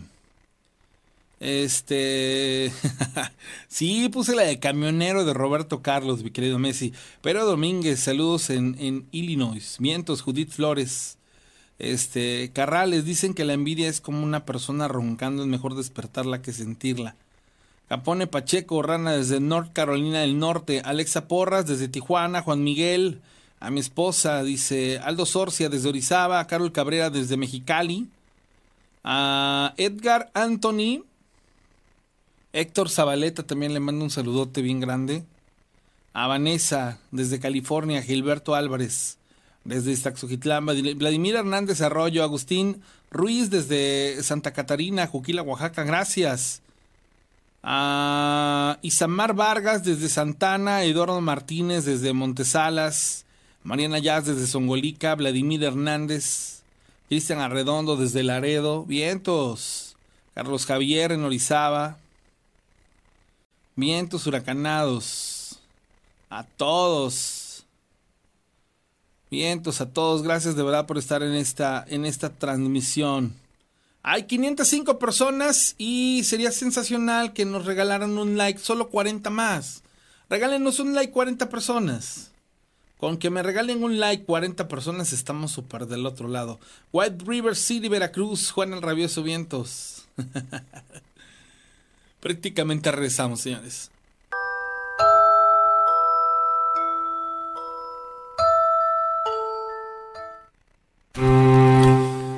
Bueno, voy a continuar. Tengo historias que me mandaron el WhatsApp. Gracias de verdad. Dice, yo soñé que venía hacia mí un caballo negro y grande con una especie de corcel, con un ser vestido negro sin cabeza. El caballo se paró en dos patas. En el sueño supuestamente estaba yo haciendo eh, el quehacer a la madrugada como a las tres. Quiero suponer que era algo malo. Reaccioné rápidamente, sentí el ambiente pesado y salí corriendo con mi perrita y alcanzamos a meternos a la casa. Ese, ese fue mi sueño, wow. Luego, luego nos atormentan ese tipo de cosas, pero habríamos de, analizar qué hicimos previo a dormir, porque luego meses es un reflejo del subconsciente. Dice, quiero contarte una experiencia corta que me pasó a mí y a mi mamá hace 15 años. En aquel momento yo tenía 7. Actualmente vivimos en Orizaba y esto pasó en Sinaloa, en una calle que se llama Porvenir, es fraccionamiento de casas de Infonavit ABC y atrás está un panteón. Como de costumbre, siempre subíamos al techo para ver el atardecer. Mi mamá cerraba la puerta de la entrada y las ventanas y las puertas de atrás, ya que había oscurecido, mi mamá prendió las luces de la casa y cuando fue a la sala en el sillón encontró una especie de defecación grande. Esta parecía de un perro grande, pero pues en esa calle no había razas grandes. Lo curioso es que esta popó no tenía olor. Te aseguro que era real porque mi mamá la tuvo que quitar con una bolsa y lavar el sillón. Mi mamá revisó la casa y no había la posibilidad de que haya entrado algún animal. Si todo estaba bien cerrado, es una pregunta que nos hacemos hasta el día de hoy y no encontramos respuesta. Antes de que construyeran estas casas todo eso era panteón, pero lo reducieron. Con más tiempo les voy a convertir más historias. Imagina que en la sala de tu cuarta, de tu casa, encuentras una popó de perro enorme sin una razón lógica. ¡Wow! Dice, lo que está contando la señora me está pasando a mí. En enero así tenía una plaga de moscas en el patio de mi casa. Yo vivo en una segunda planta. Y por más que poníamos líquido y lavábamos con mucho cloro, no sabemos de dónde salía tanto animal. Mi esposo quincenalmente me daba dinero y vivíamos bien en lo que cabe, pero después él dejó de darme porque no nos alcanzaba. Hay días que no tenemos ni un peso, es más, ni para el día siguiente. Es algo muy feo, ya he buscado trabajo y nada en estos momentos. Estoy pensando en irme a Ciudad Juárez a trabajar porque nos endeudamos y nada más nos salimos y no tenemos dinero y la verdad muy feo. Cuando hay hijos te duelen y que por sobre todo que pasen por esta situación y te entiendo, ¿eh? Te entiendo, te entiendo. Si en algo te podemos apoyar y ayudar con toda la confianza del mundo, este, estamos a, a tus órdenes. Créanme que no, no existe nada más horroroso que pasar por situaciones así porque los que tenemos hijos sabemos, pues obviamente lo que eso significa. Dice, la señora no quiere salir de su casa, recomiéndale por lo menos que la limpie, que eche mucha agua bendita, porque la señora hay algo que no la deja desprenderse de ella. Si es lo que les digo, que yo como que lo percibí así, fue algo muy, muy, muy extraño. Pero aparte de, de, de extraño, este, fuerte, ¿no? Este, no sé. Son, son situaciones que particularmente a mí me, me, me, provocan una sensación bastante este, angustiante.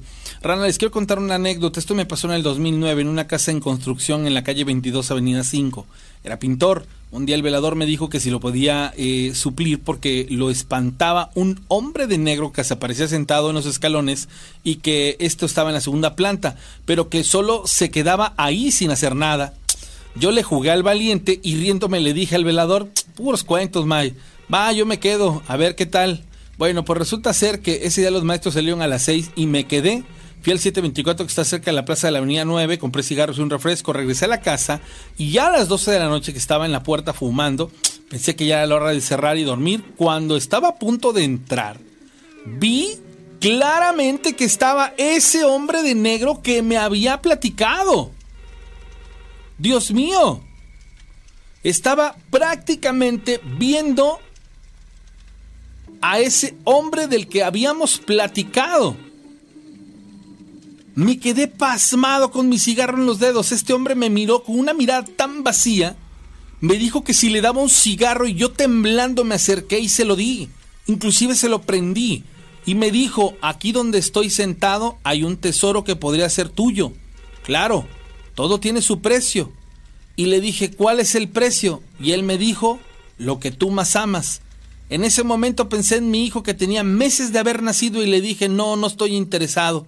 Él me dijo, si cambias de parecer, pega tres veces con tu palma de la mano a la tierra e invócame y aquí estaré. De repente sentí como un aire frío entró y azotó la puerta de la entrada y me hizo quitarle la mitad por un instante. Y cuando regresé a verlo, me hizo quitarle la mirada por un instante. Cuando regresé a verlo ya no estaba. De repente, el cigarro quemó mis dedos y fue así como me dije que está pasando. Enseguida me salí rápido de la casa, estuve hasta las 9 de la mañana afuera. Cuando llegaron los maestros les conté lo que sucedió y el maestro albañil ordenó que demolieran la escalera y escarbaran y así lo hicieron. Hasta que a unos dos metros toparon con una piedra enorme que parecía una plancha y ya no pudieron escarbar más. El maestro albañil dijo que lo que fuera que estuviera allí solo, era para mí. Tal vez ese hombre hubiera movido esa piedra si yo hubiese aceptado el, traza, el trato. Esa es mi anécdota y hasta el día de hoy no, han podido vender esta, propiedad. Qué increíble, señores. A mi tío igual pasó algo con la gitana. Mi tío vende agua y una de las clientes era gitana. En una ocasión ella le pidió fiado, pero mi tío no quiso dejarle fiado y como venganza le dijo que todo, todo lo malo que le iba a suceder, le dijo que se iba a morir su hija y cuándo iba a pasar. De igual modo, le dijo a mi tío la fecha en la que él va a morir, así como otras cosas más. Dice, te quiero platicar algo que no entiendo porque soñé, me soñé buscando la sepultura de mi papá, del papá de mi ex, pero que me acompañaba un chavo que no conozco y que me decía, yo te ayudo a buscar la sepultura del Señor que andas buscando. Ahí me gustaría soñar, ¿por qué ando soñando este tipo de situaciones con, con, sepulturas y, cosas así?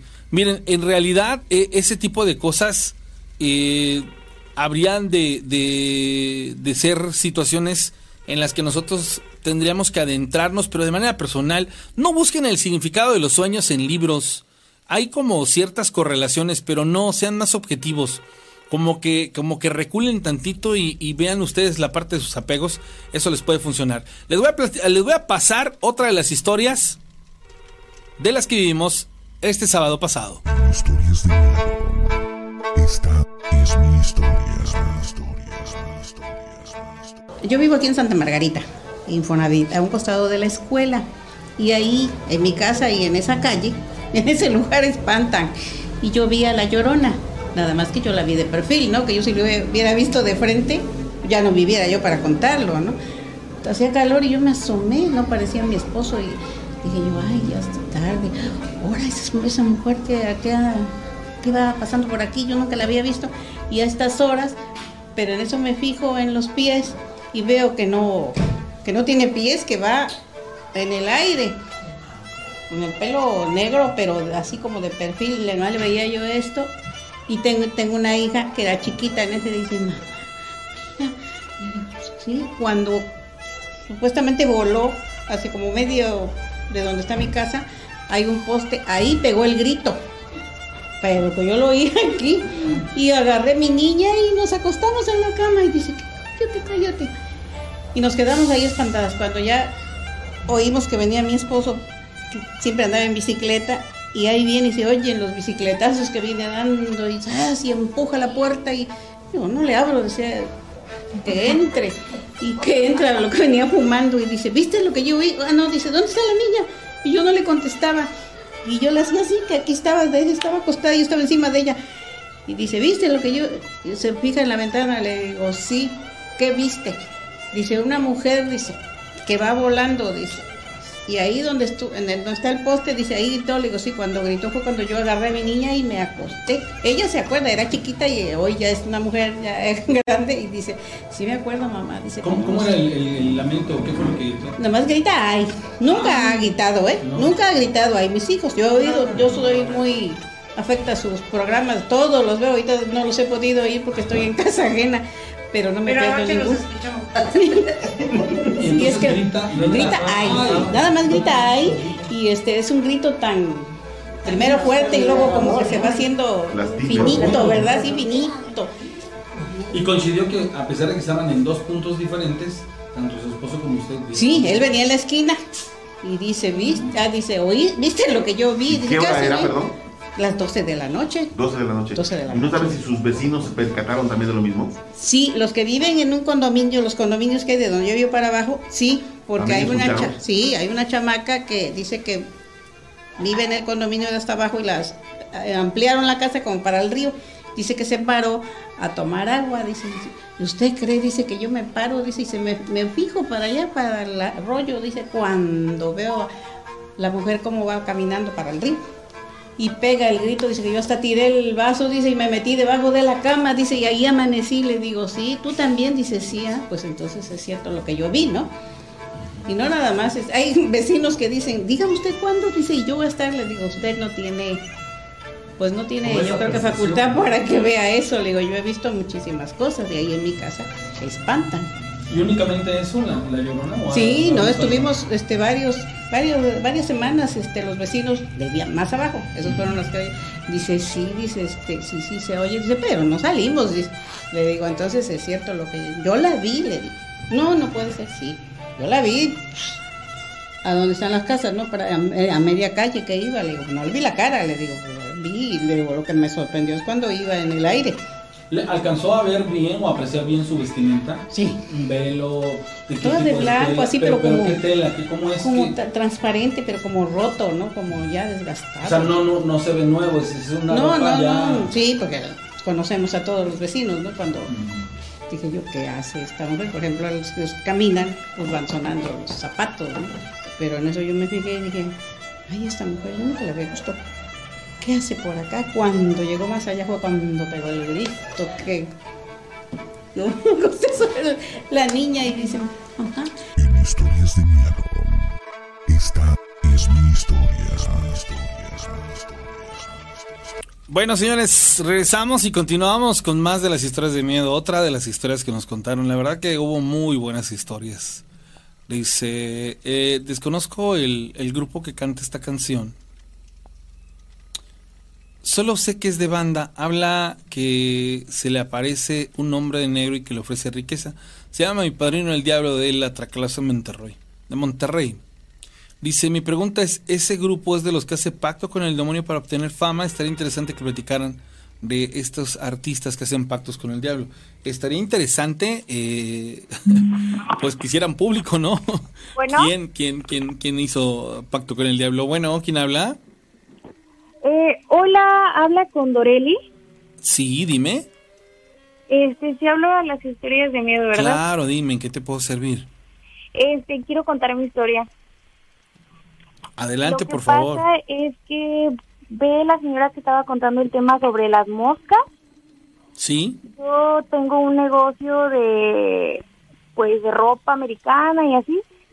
Y hace, bueno, a- un contexto es que yo hace cuatro meses tuve un accidente de coche, estuvo un poco feo. Entonces esto pasó hace como unos cinco meses, yo creo, lo de las moscas. Y este, pues en mi local no tengo ni basura ni nada. Y estaba yo sentada, estaba a punto ya de cerrar el local, eran como eso de las seis de la tarde, mi local yo lo cierro a las siete. Y había demasiadas moscas, o sea, de hecho yo estaba en una llamada y nada más de momento cuando volteó, pero eso fue en cuestión de minutos porque pues yo estaba viendo mi local y nada más de un momento que me distraje y volví a voltear, había un montón de moscas, todo el techo lleno de moscas. Mi local es como si fueran dos cuartos. Entonces, en cada cuarto en el techo estaba lleno de moscas y también en la puerta, como si hubiera un animal muerto, como si hubiera basura. Eso estaba muy raro y pues no lo tomé en cuenta ni nada y lo dejé pasar, pero sí busqué el significado, solo que no me quise como Clavar. este su- sugestionar. Sí, claro, no claro, sé. entendible. Y después, pues pasó lo del accidente. La verdad, yo no sé si fue eso, no sé, pero la verdad sí estuvo muy raro. Oye, ¿y qué, qué fue lo que leíste? ¿Qué encontraste? ¿Qué decía lo que leíste? Que eh, las moscas significaban Belcebú y Belcebú creo que es el, Es un pues, demonio. el malo, el demonio. Sí. Y que significaban como que estuvieran haciendo algo malo. Una maldición, estuvieran ¿no? haciendo como brujería o algo así. Ujú. Porque en ese momento, después de las moscas, llega una amiga y me dice que, o sea, ella vio el montón de moscas y me dice, Dore, no manches, o sea, se espantó y me dice, Dore, esto significa algo muy malo. Dice, no sé si te estén haciendo algo, dice, pero mi abuelita me contó que cuando hay moscas es porque te están haciendo como que brujería o algo así. Eh, bueno, en realidad, en realidad, me- yo me, me- me quedo así como pensando. Dices que tú sufriste un accidente tiempo después, ¿no? De la presencia de estos Sí. animales. Y tuve un ¿Ya? accidente tiempo Ok, después. eh, ¿saliste ilesa? ¿Sí No. tuviste una complicación? No, tuve el accidente y de todas las personas que íbamos en el coche, Tú fuiste la única. yo fui la más este perjudicada. A mí yo me fracturé la pierna, es una fractura de fémur y pues me operaron y hasta la fecha pues todavía no me repongo, o sea, ya, ya hago mi vida un poco más normal, pero no me repongo todavía al 100%. ¿Cerraste tu negocio? No, pero o sea, el, el negocio yo lo tengo compartido con una prima, Ujú, ella vende otras cosas diferentes a la mía y este mis ventas ahorita han estado bajísimas. ¿Cómo le va a tu prima? ¿Cómo le va a tu prima? ¿Perdón? ¿Cómo le va a tu prima? Pues igual un poco bajo, pero más normal que a mí.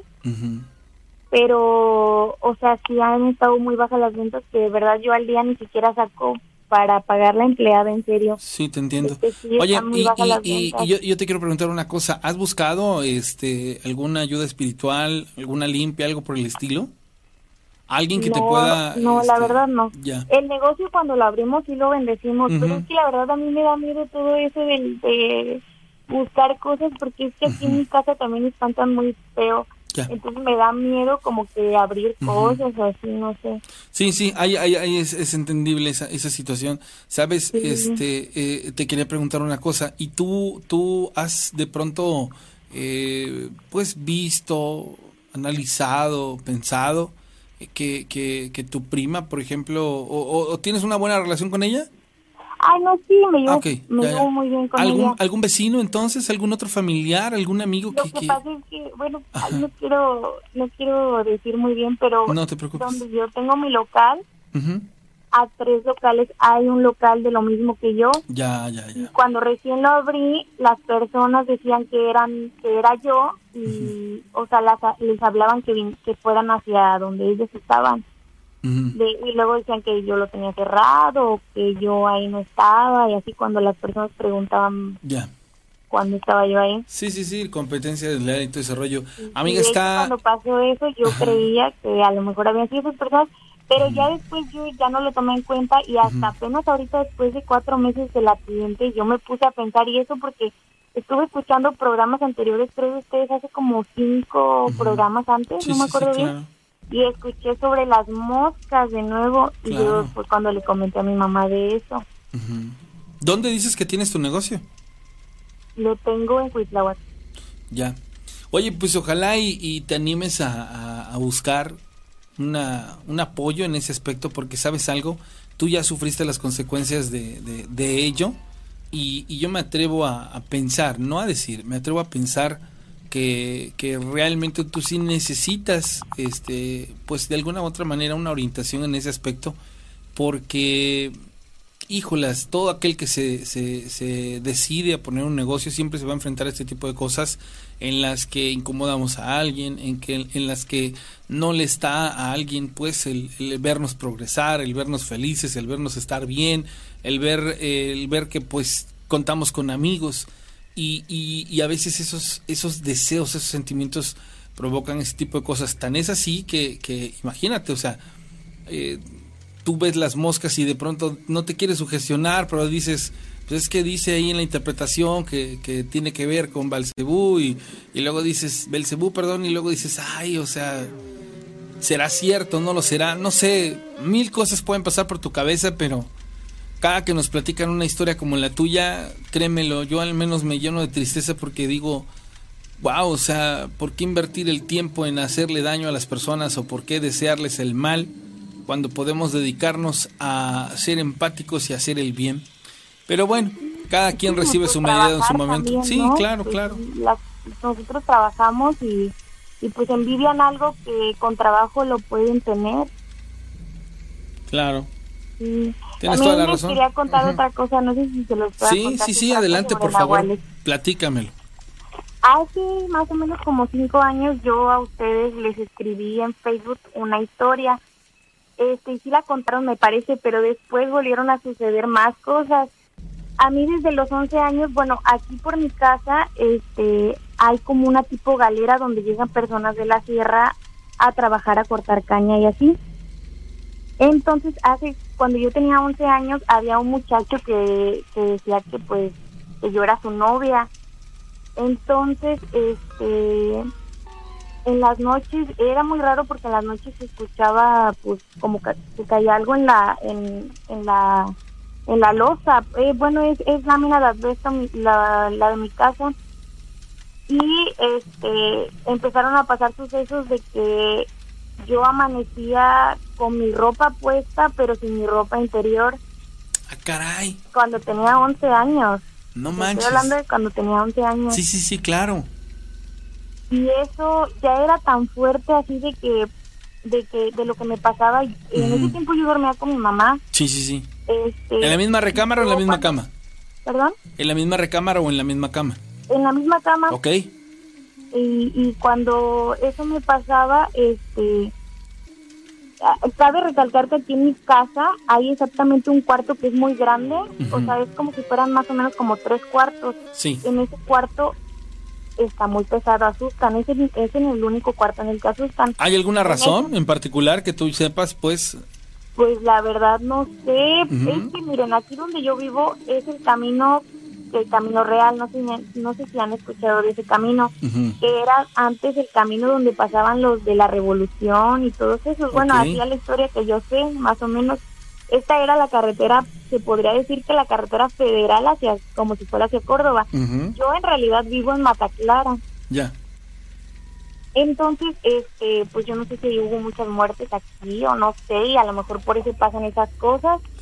Aparte, Yo- yo te quiero- te preguntar, que mi abuelo algo así hacía como viajes astrales. Bueno, no mi abuelo, mi bisabuelo hacía como viajes astrales o no sé. Oye, antes la de que... verdad, yo no sé si venga de eso. o An- no antes sé. de que avances, antes de que avances, en, en las experiencias en donde aparecías sin ropa interior, jamás de los jamases tú tuviste una sensación de contacto de algo que se postrara encima de ti, que te quitara la, la- el, el aliento, la respiración, nunca amaneciste con marcas, porque mira, No, la, la no, línea, la línea de lo que tú platicas puede ir inducido hacia un, un ataque de nahual o inclusive este que tuviste una experiencia con algún incubo, pero si dices que, que no, no hubo una, eh, digámoslo así, una interacción, pudiera ser que, que nos podamos referenciar únicamente a la, al aspecto esto del- del- de, lo del nahual.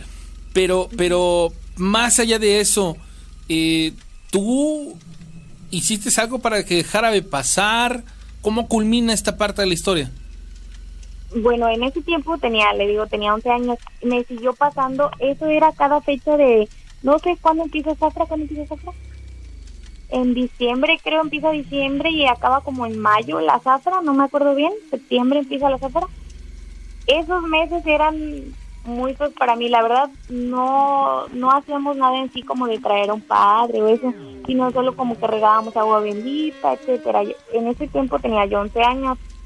Cuando yo tenía como 13 años, una tía que vive en Estados Unidos este, estaba acá con nosotros en ese tiempo y ella escuchó de porque aquí también le pasaban cosas a sus hijas y eso o sea aquí siempre pasan cosas muy muy raras entonces ella se subió al techo a, a ponerse una cruz de una corona de espinas tirar mostaza y echar agua bendita y hacer oración y no sé qué tanto. Eso dejó de pasar cuando yo tenía 13 años. Dejó de pasar ya todo completamente.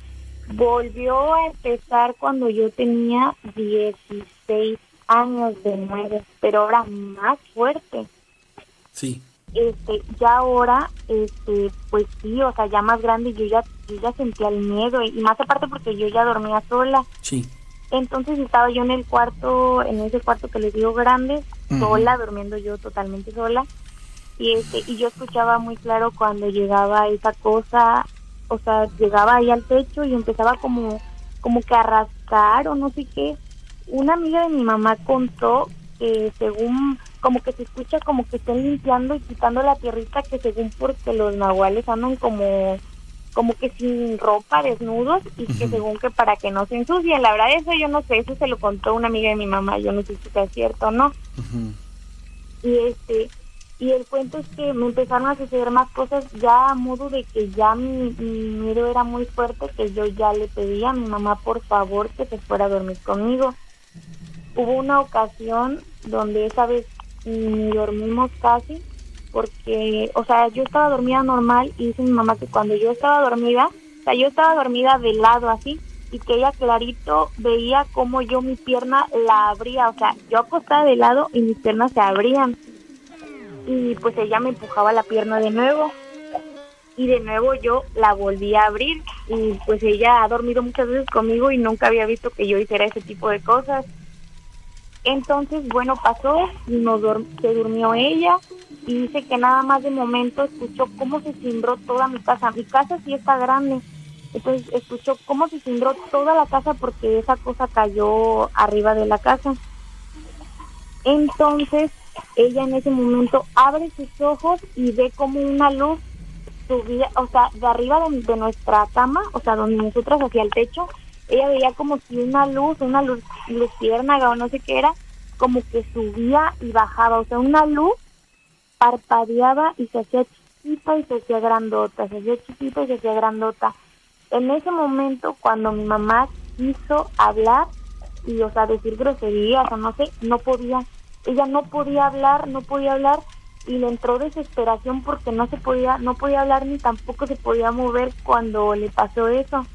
Entonces, pues yo estaba dormida. Entonces, en ese momento, cuando ella puede hablar, dice una grosería, pero la dice mocha, o sea, dice una grosería así, la dice, gritó y dijo la grosería así mocha. En ese momento yo me desperté, yo escuché la grosería mocha porque yo me desperté y pues le pregunté qué estaba pasando y en ese momento volteó al techo y también yo vi esa luz que se hacía chiquita y se hacía grandota y se escuchaba cómo andaba el animal arriba de la de la casa. Entonces, bueno, esa noche no pudimos dormir, la verdad, nos abrazamos y ahí estábamos juntas y este y pasó en ese ah dice que ella se levantó a prender la luz y ya nos dormimos con la con la luz prendida y dice que donde se veía esa luz había una telaraña, o sea, donde veíamos esa luz que se veía y bajaba. Mi cuarto es totalmente oscuro porque no hay ventanas ni nada. Entonces dice que ella veía eso, pero ¿de dónde iba a venir un reflejo si no hay ventanas, no hay ni, ni siquiera un hoyito por donde entre luz? Y pasó después. Este, en ese tiempo yo andaba en una empresa donde viajaba mucho, que iba a Veracruz y que iba a muchos estados. Entonces, este, mm, estamos de acuerdo que ahí tenía yo 16, después cumplí los 17, pero seguían pasando esas cosas, pero ya no tan fuertes a como esa vez. Pero traías una, o, o sea, aquí también hasta este punto tú traías desde los 11 años una línea dentro de los sucesos paranormales por el hecho de que tú aparecías sin ropa interior y luego se, dan- se van des- desencadenando ciertos aspectos hasta Sí. ese punto, ¿no? O sea, tú has tenido como esa facultad, ¿no? O sea, es, es como algo con lo que tú naciste pero que no dominas, que no controlas. Es más, hay algunas cosas que ni siquiera puedes explicar.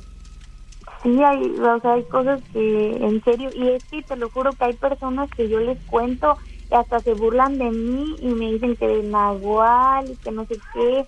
Y yo en serio les digo, quédense un día en ese cuarto grande de aquí de mi casa y se los juro que no van a poder dormir porque te lo juro que pasan muchas cosas aquí en mi casa. Había un, también después nos pasó otro suceso de que un día este precisamente ese animal cayó. Yo estaba afuera de mi casa platicando con un amigo, eso eran como las una de la mañana, dos de la mañana, y este y yo me meto y en eso cuando me meto mi mamá me dice, o sea mi mamá se enojó y me dice tú estás allá afuera dice y el animal que acaba de subir acá dice hasta te ha de haber estado viendo y que no sé qué, o sea me regañó y en eso cuando escucho y andaba el animal ahí arriba pasó, pues le rogué que por favor se fuera a dormir conmigo y ya se fue a dormir conmigo. Pasó y al, al siguiente día este, nos topamos a un vecino este, donde estábamos nosotras cenando, en, en- así en un, en un lugar donde venden comida. Y él nos preguntó, o sea, platicando, nos dijo, le dijo a mi mamá, ay, comadre, ¿y tu novio que te viene a dejar todas las noches? Así que le dice mamá, y mi mamá, ¿cuál novio? Si yo no tengo novio y a mí nadie me va a dejar en las noches. Dice, ¿cómo no? Dice, si, si yo he visto que un hombre está parado allá afuera de tu casa, dice que como eso de las 12 de la noche, dice, y que da vueltas de mi casa, su casa yo creo está aquí como a 100 metros, y se regresa, y se va para mi casa y se regresa y se da muchas vueltas, y yo como salgo a darle de comer a mi perro, pues me doy cuenta. Y entonces este mi mamá le dice, no, dice, este, yo no tengo a nadie. Entonces él dice, él está platicando de lo que nos pasaba y todo, nos cuenta un suceso de que ese día cuando él salió a darle de comer al perro, dice que él se metió y que estaban unas vecinas este como que llorando porque su perra como que había agarrado un aire o no sé, como que, que estaba convulsionando y que se estaba muriendo. Entonces dice que él se sale y va por un huevo porque dice que ya le habían dado de todo y la perra no se componía. Entonces que va por un huevo que lo limpia y este y la perra se compuso cuando la limpiaron con el huevo, pero dice que él había visto a ese hombre cuando recién este andaba porque de mi casa yo escuché así que de, de aquí de mi casa se iba a esa casa de las vecinas donde tienen a la perra, o sea que también a ella las molestaba.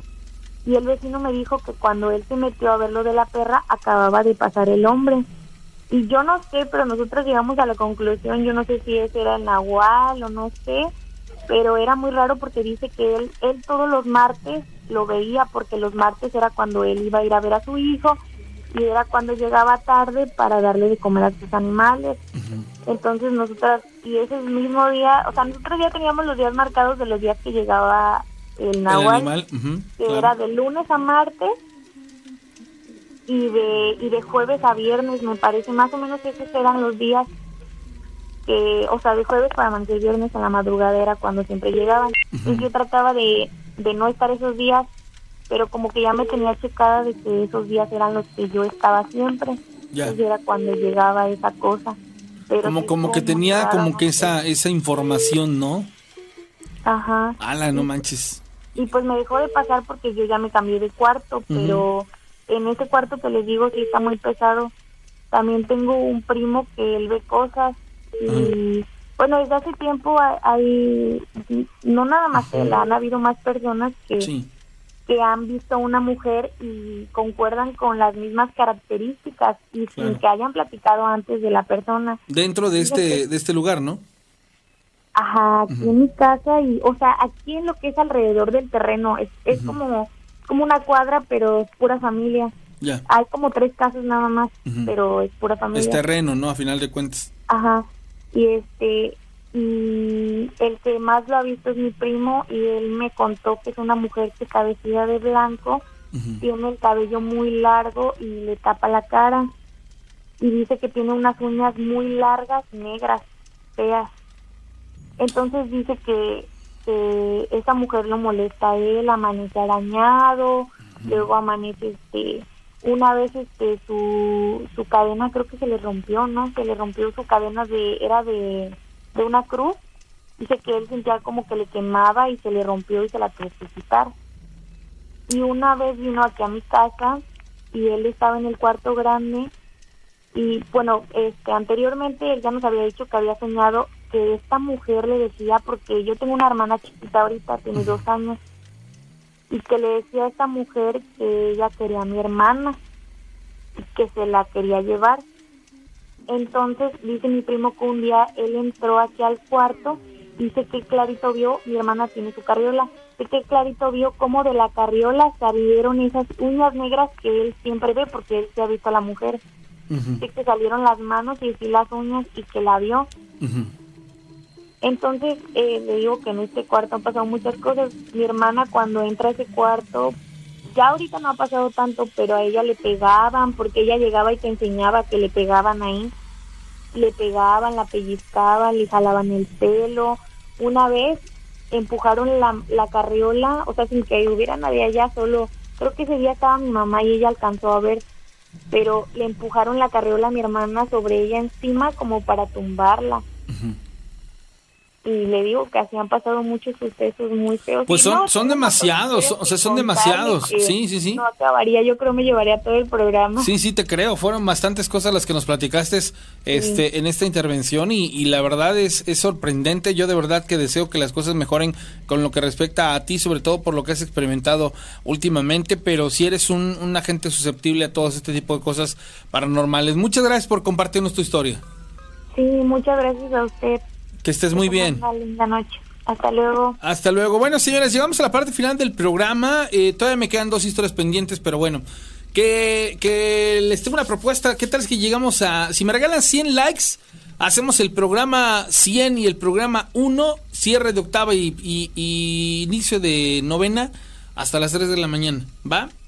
Pero regálenme 100 likes. Hay 318 personas que han dado me, me gusta, pero hay casi 500 conectadas. Entonces, si 100 me regalan un me gusta, el próximo miércoles y el próximo viernes hacemos una, este, una transmisión de 12 a 3 de la mañana.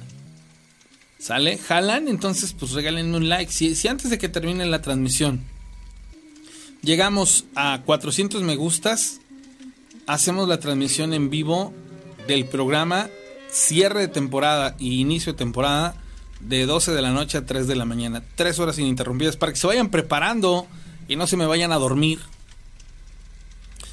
El, el miércoles y el viernes.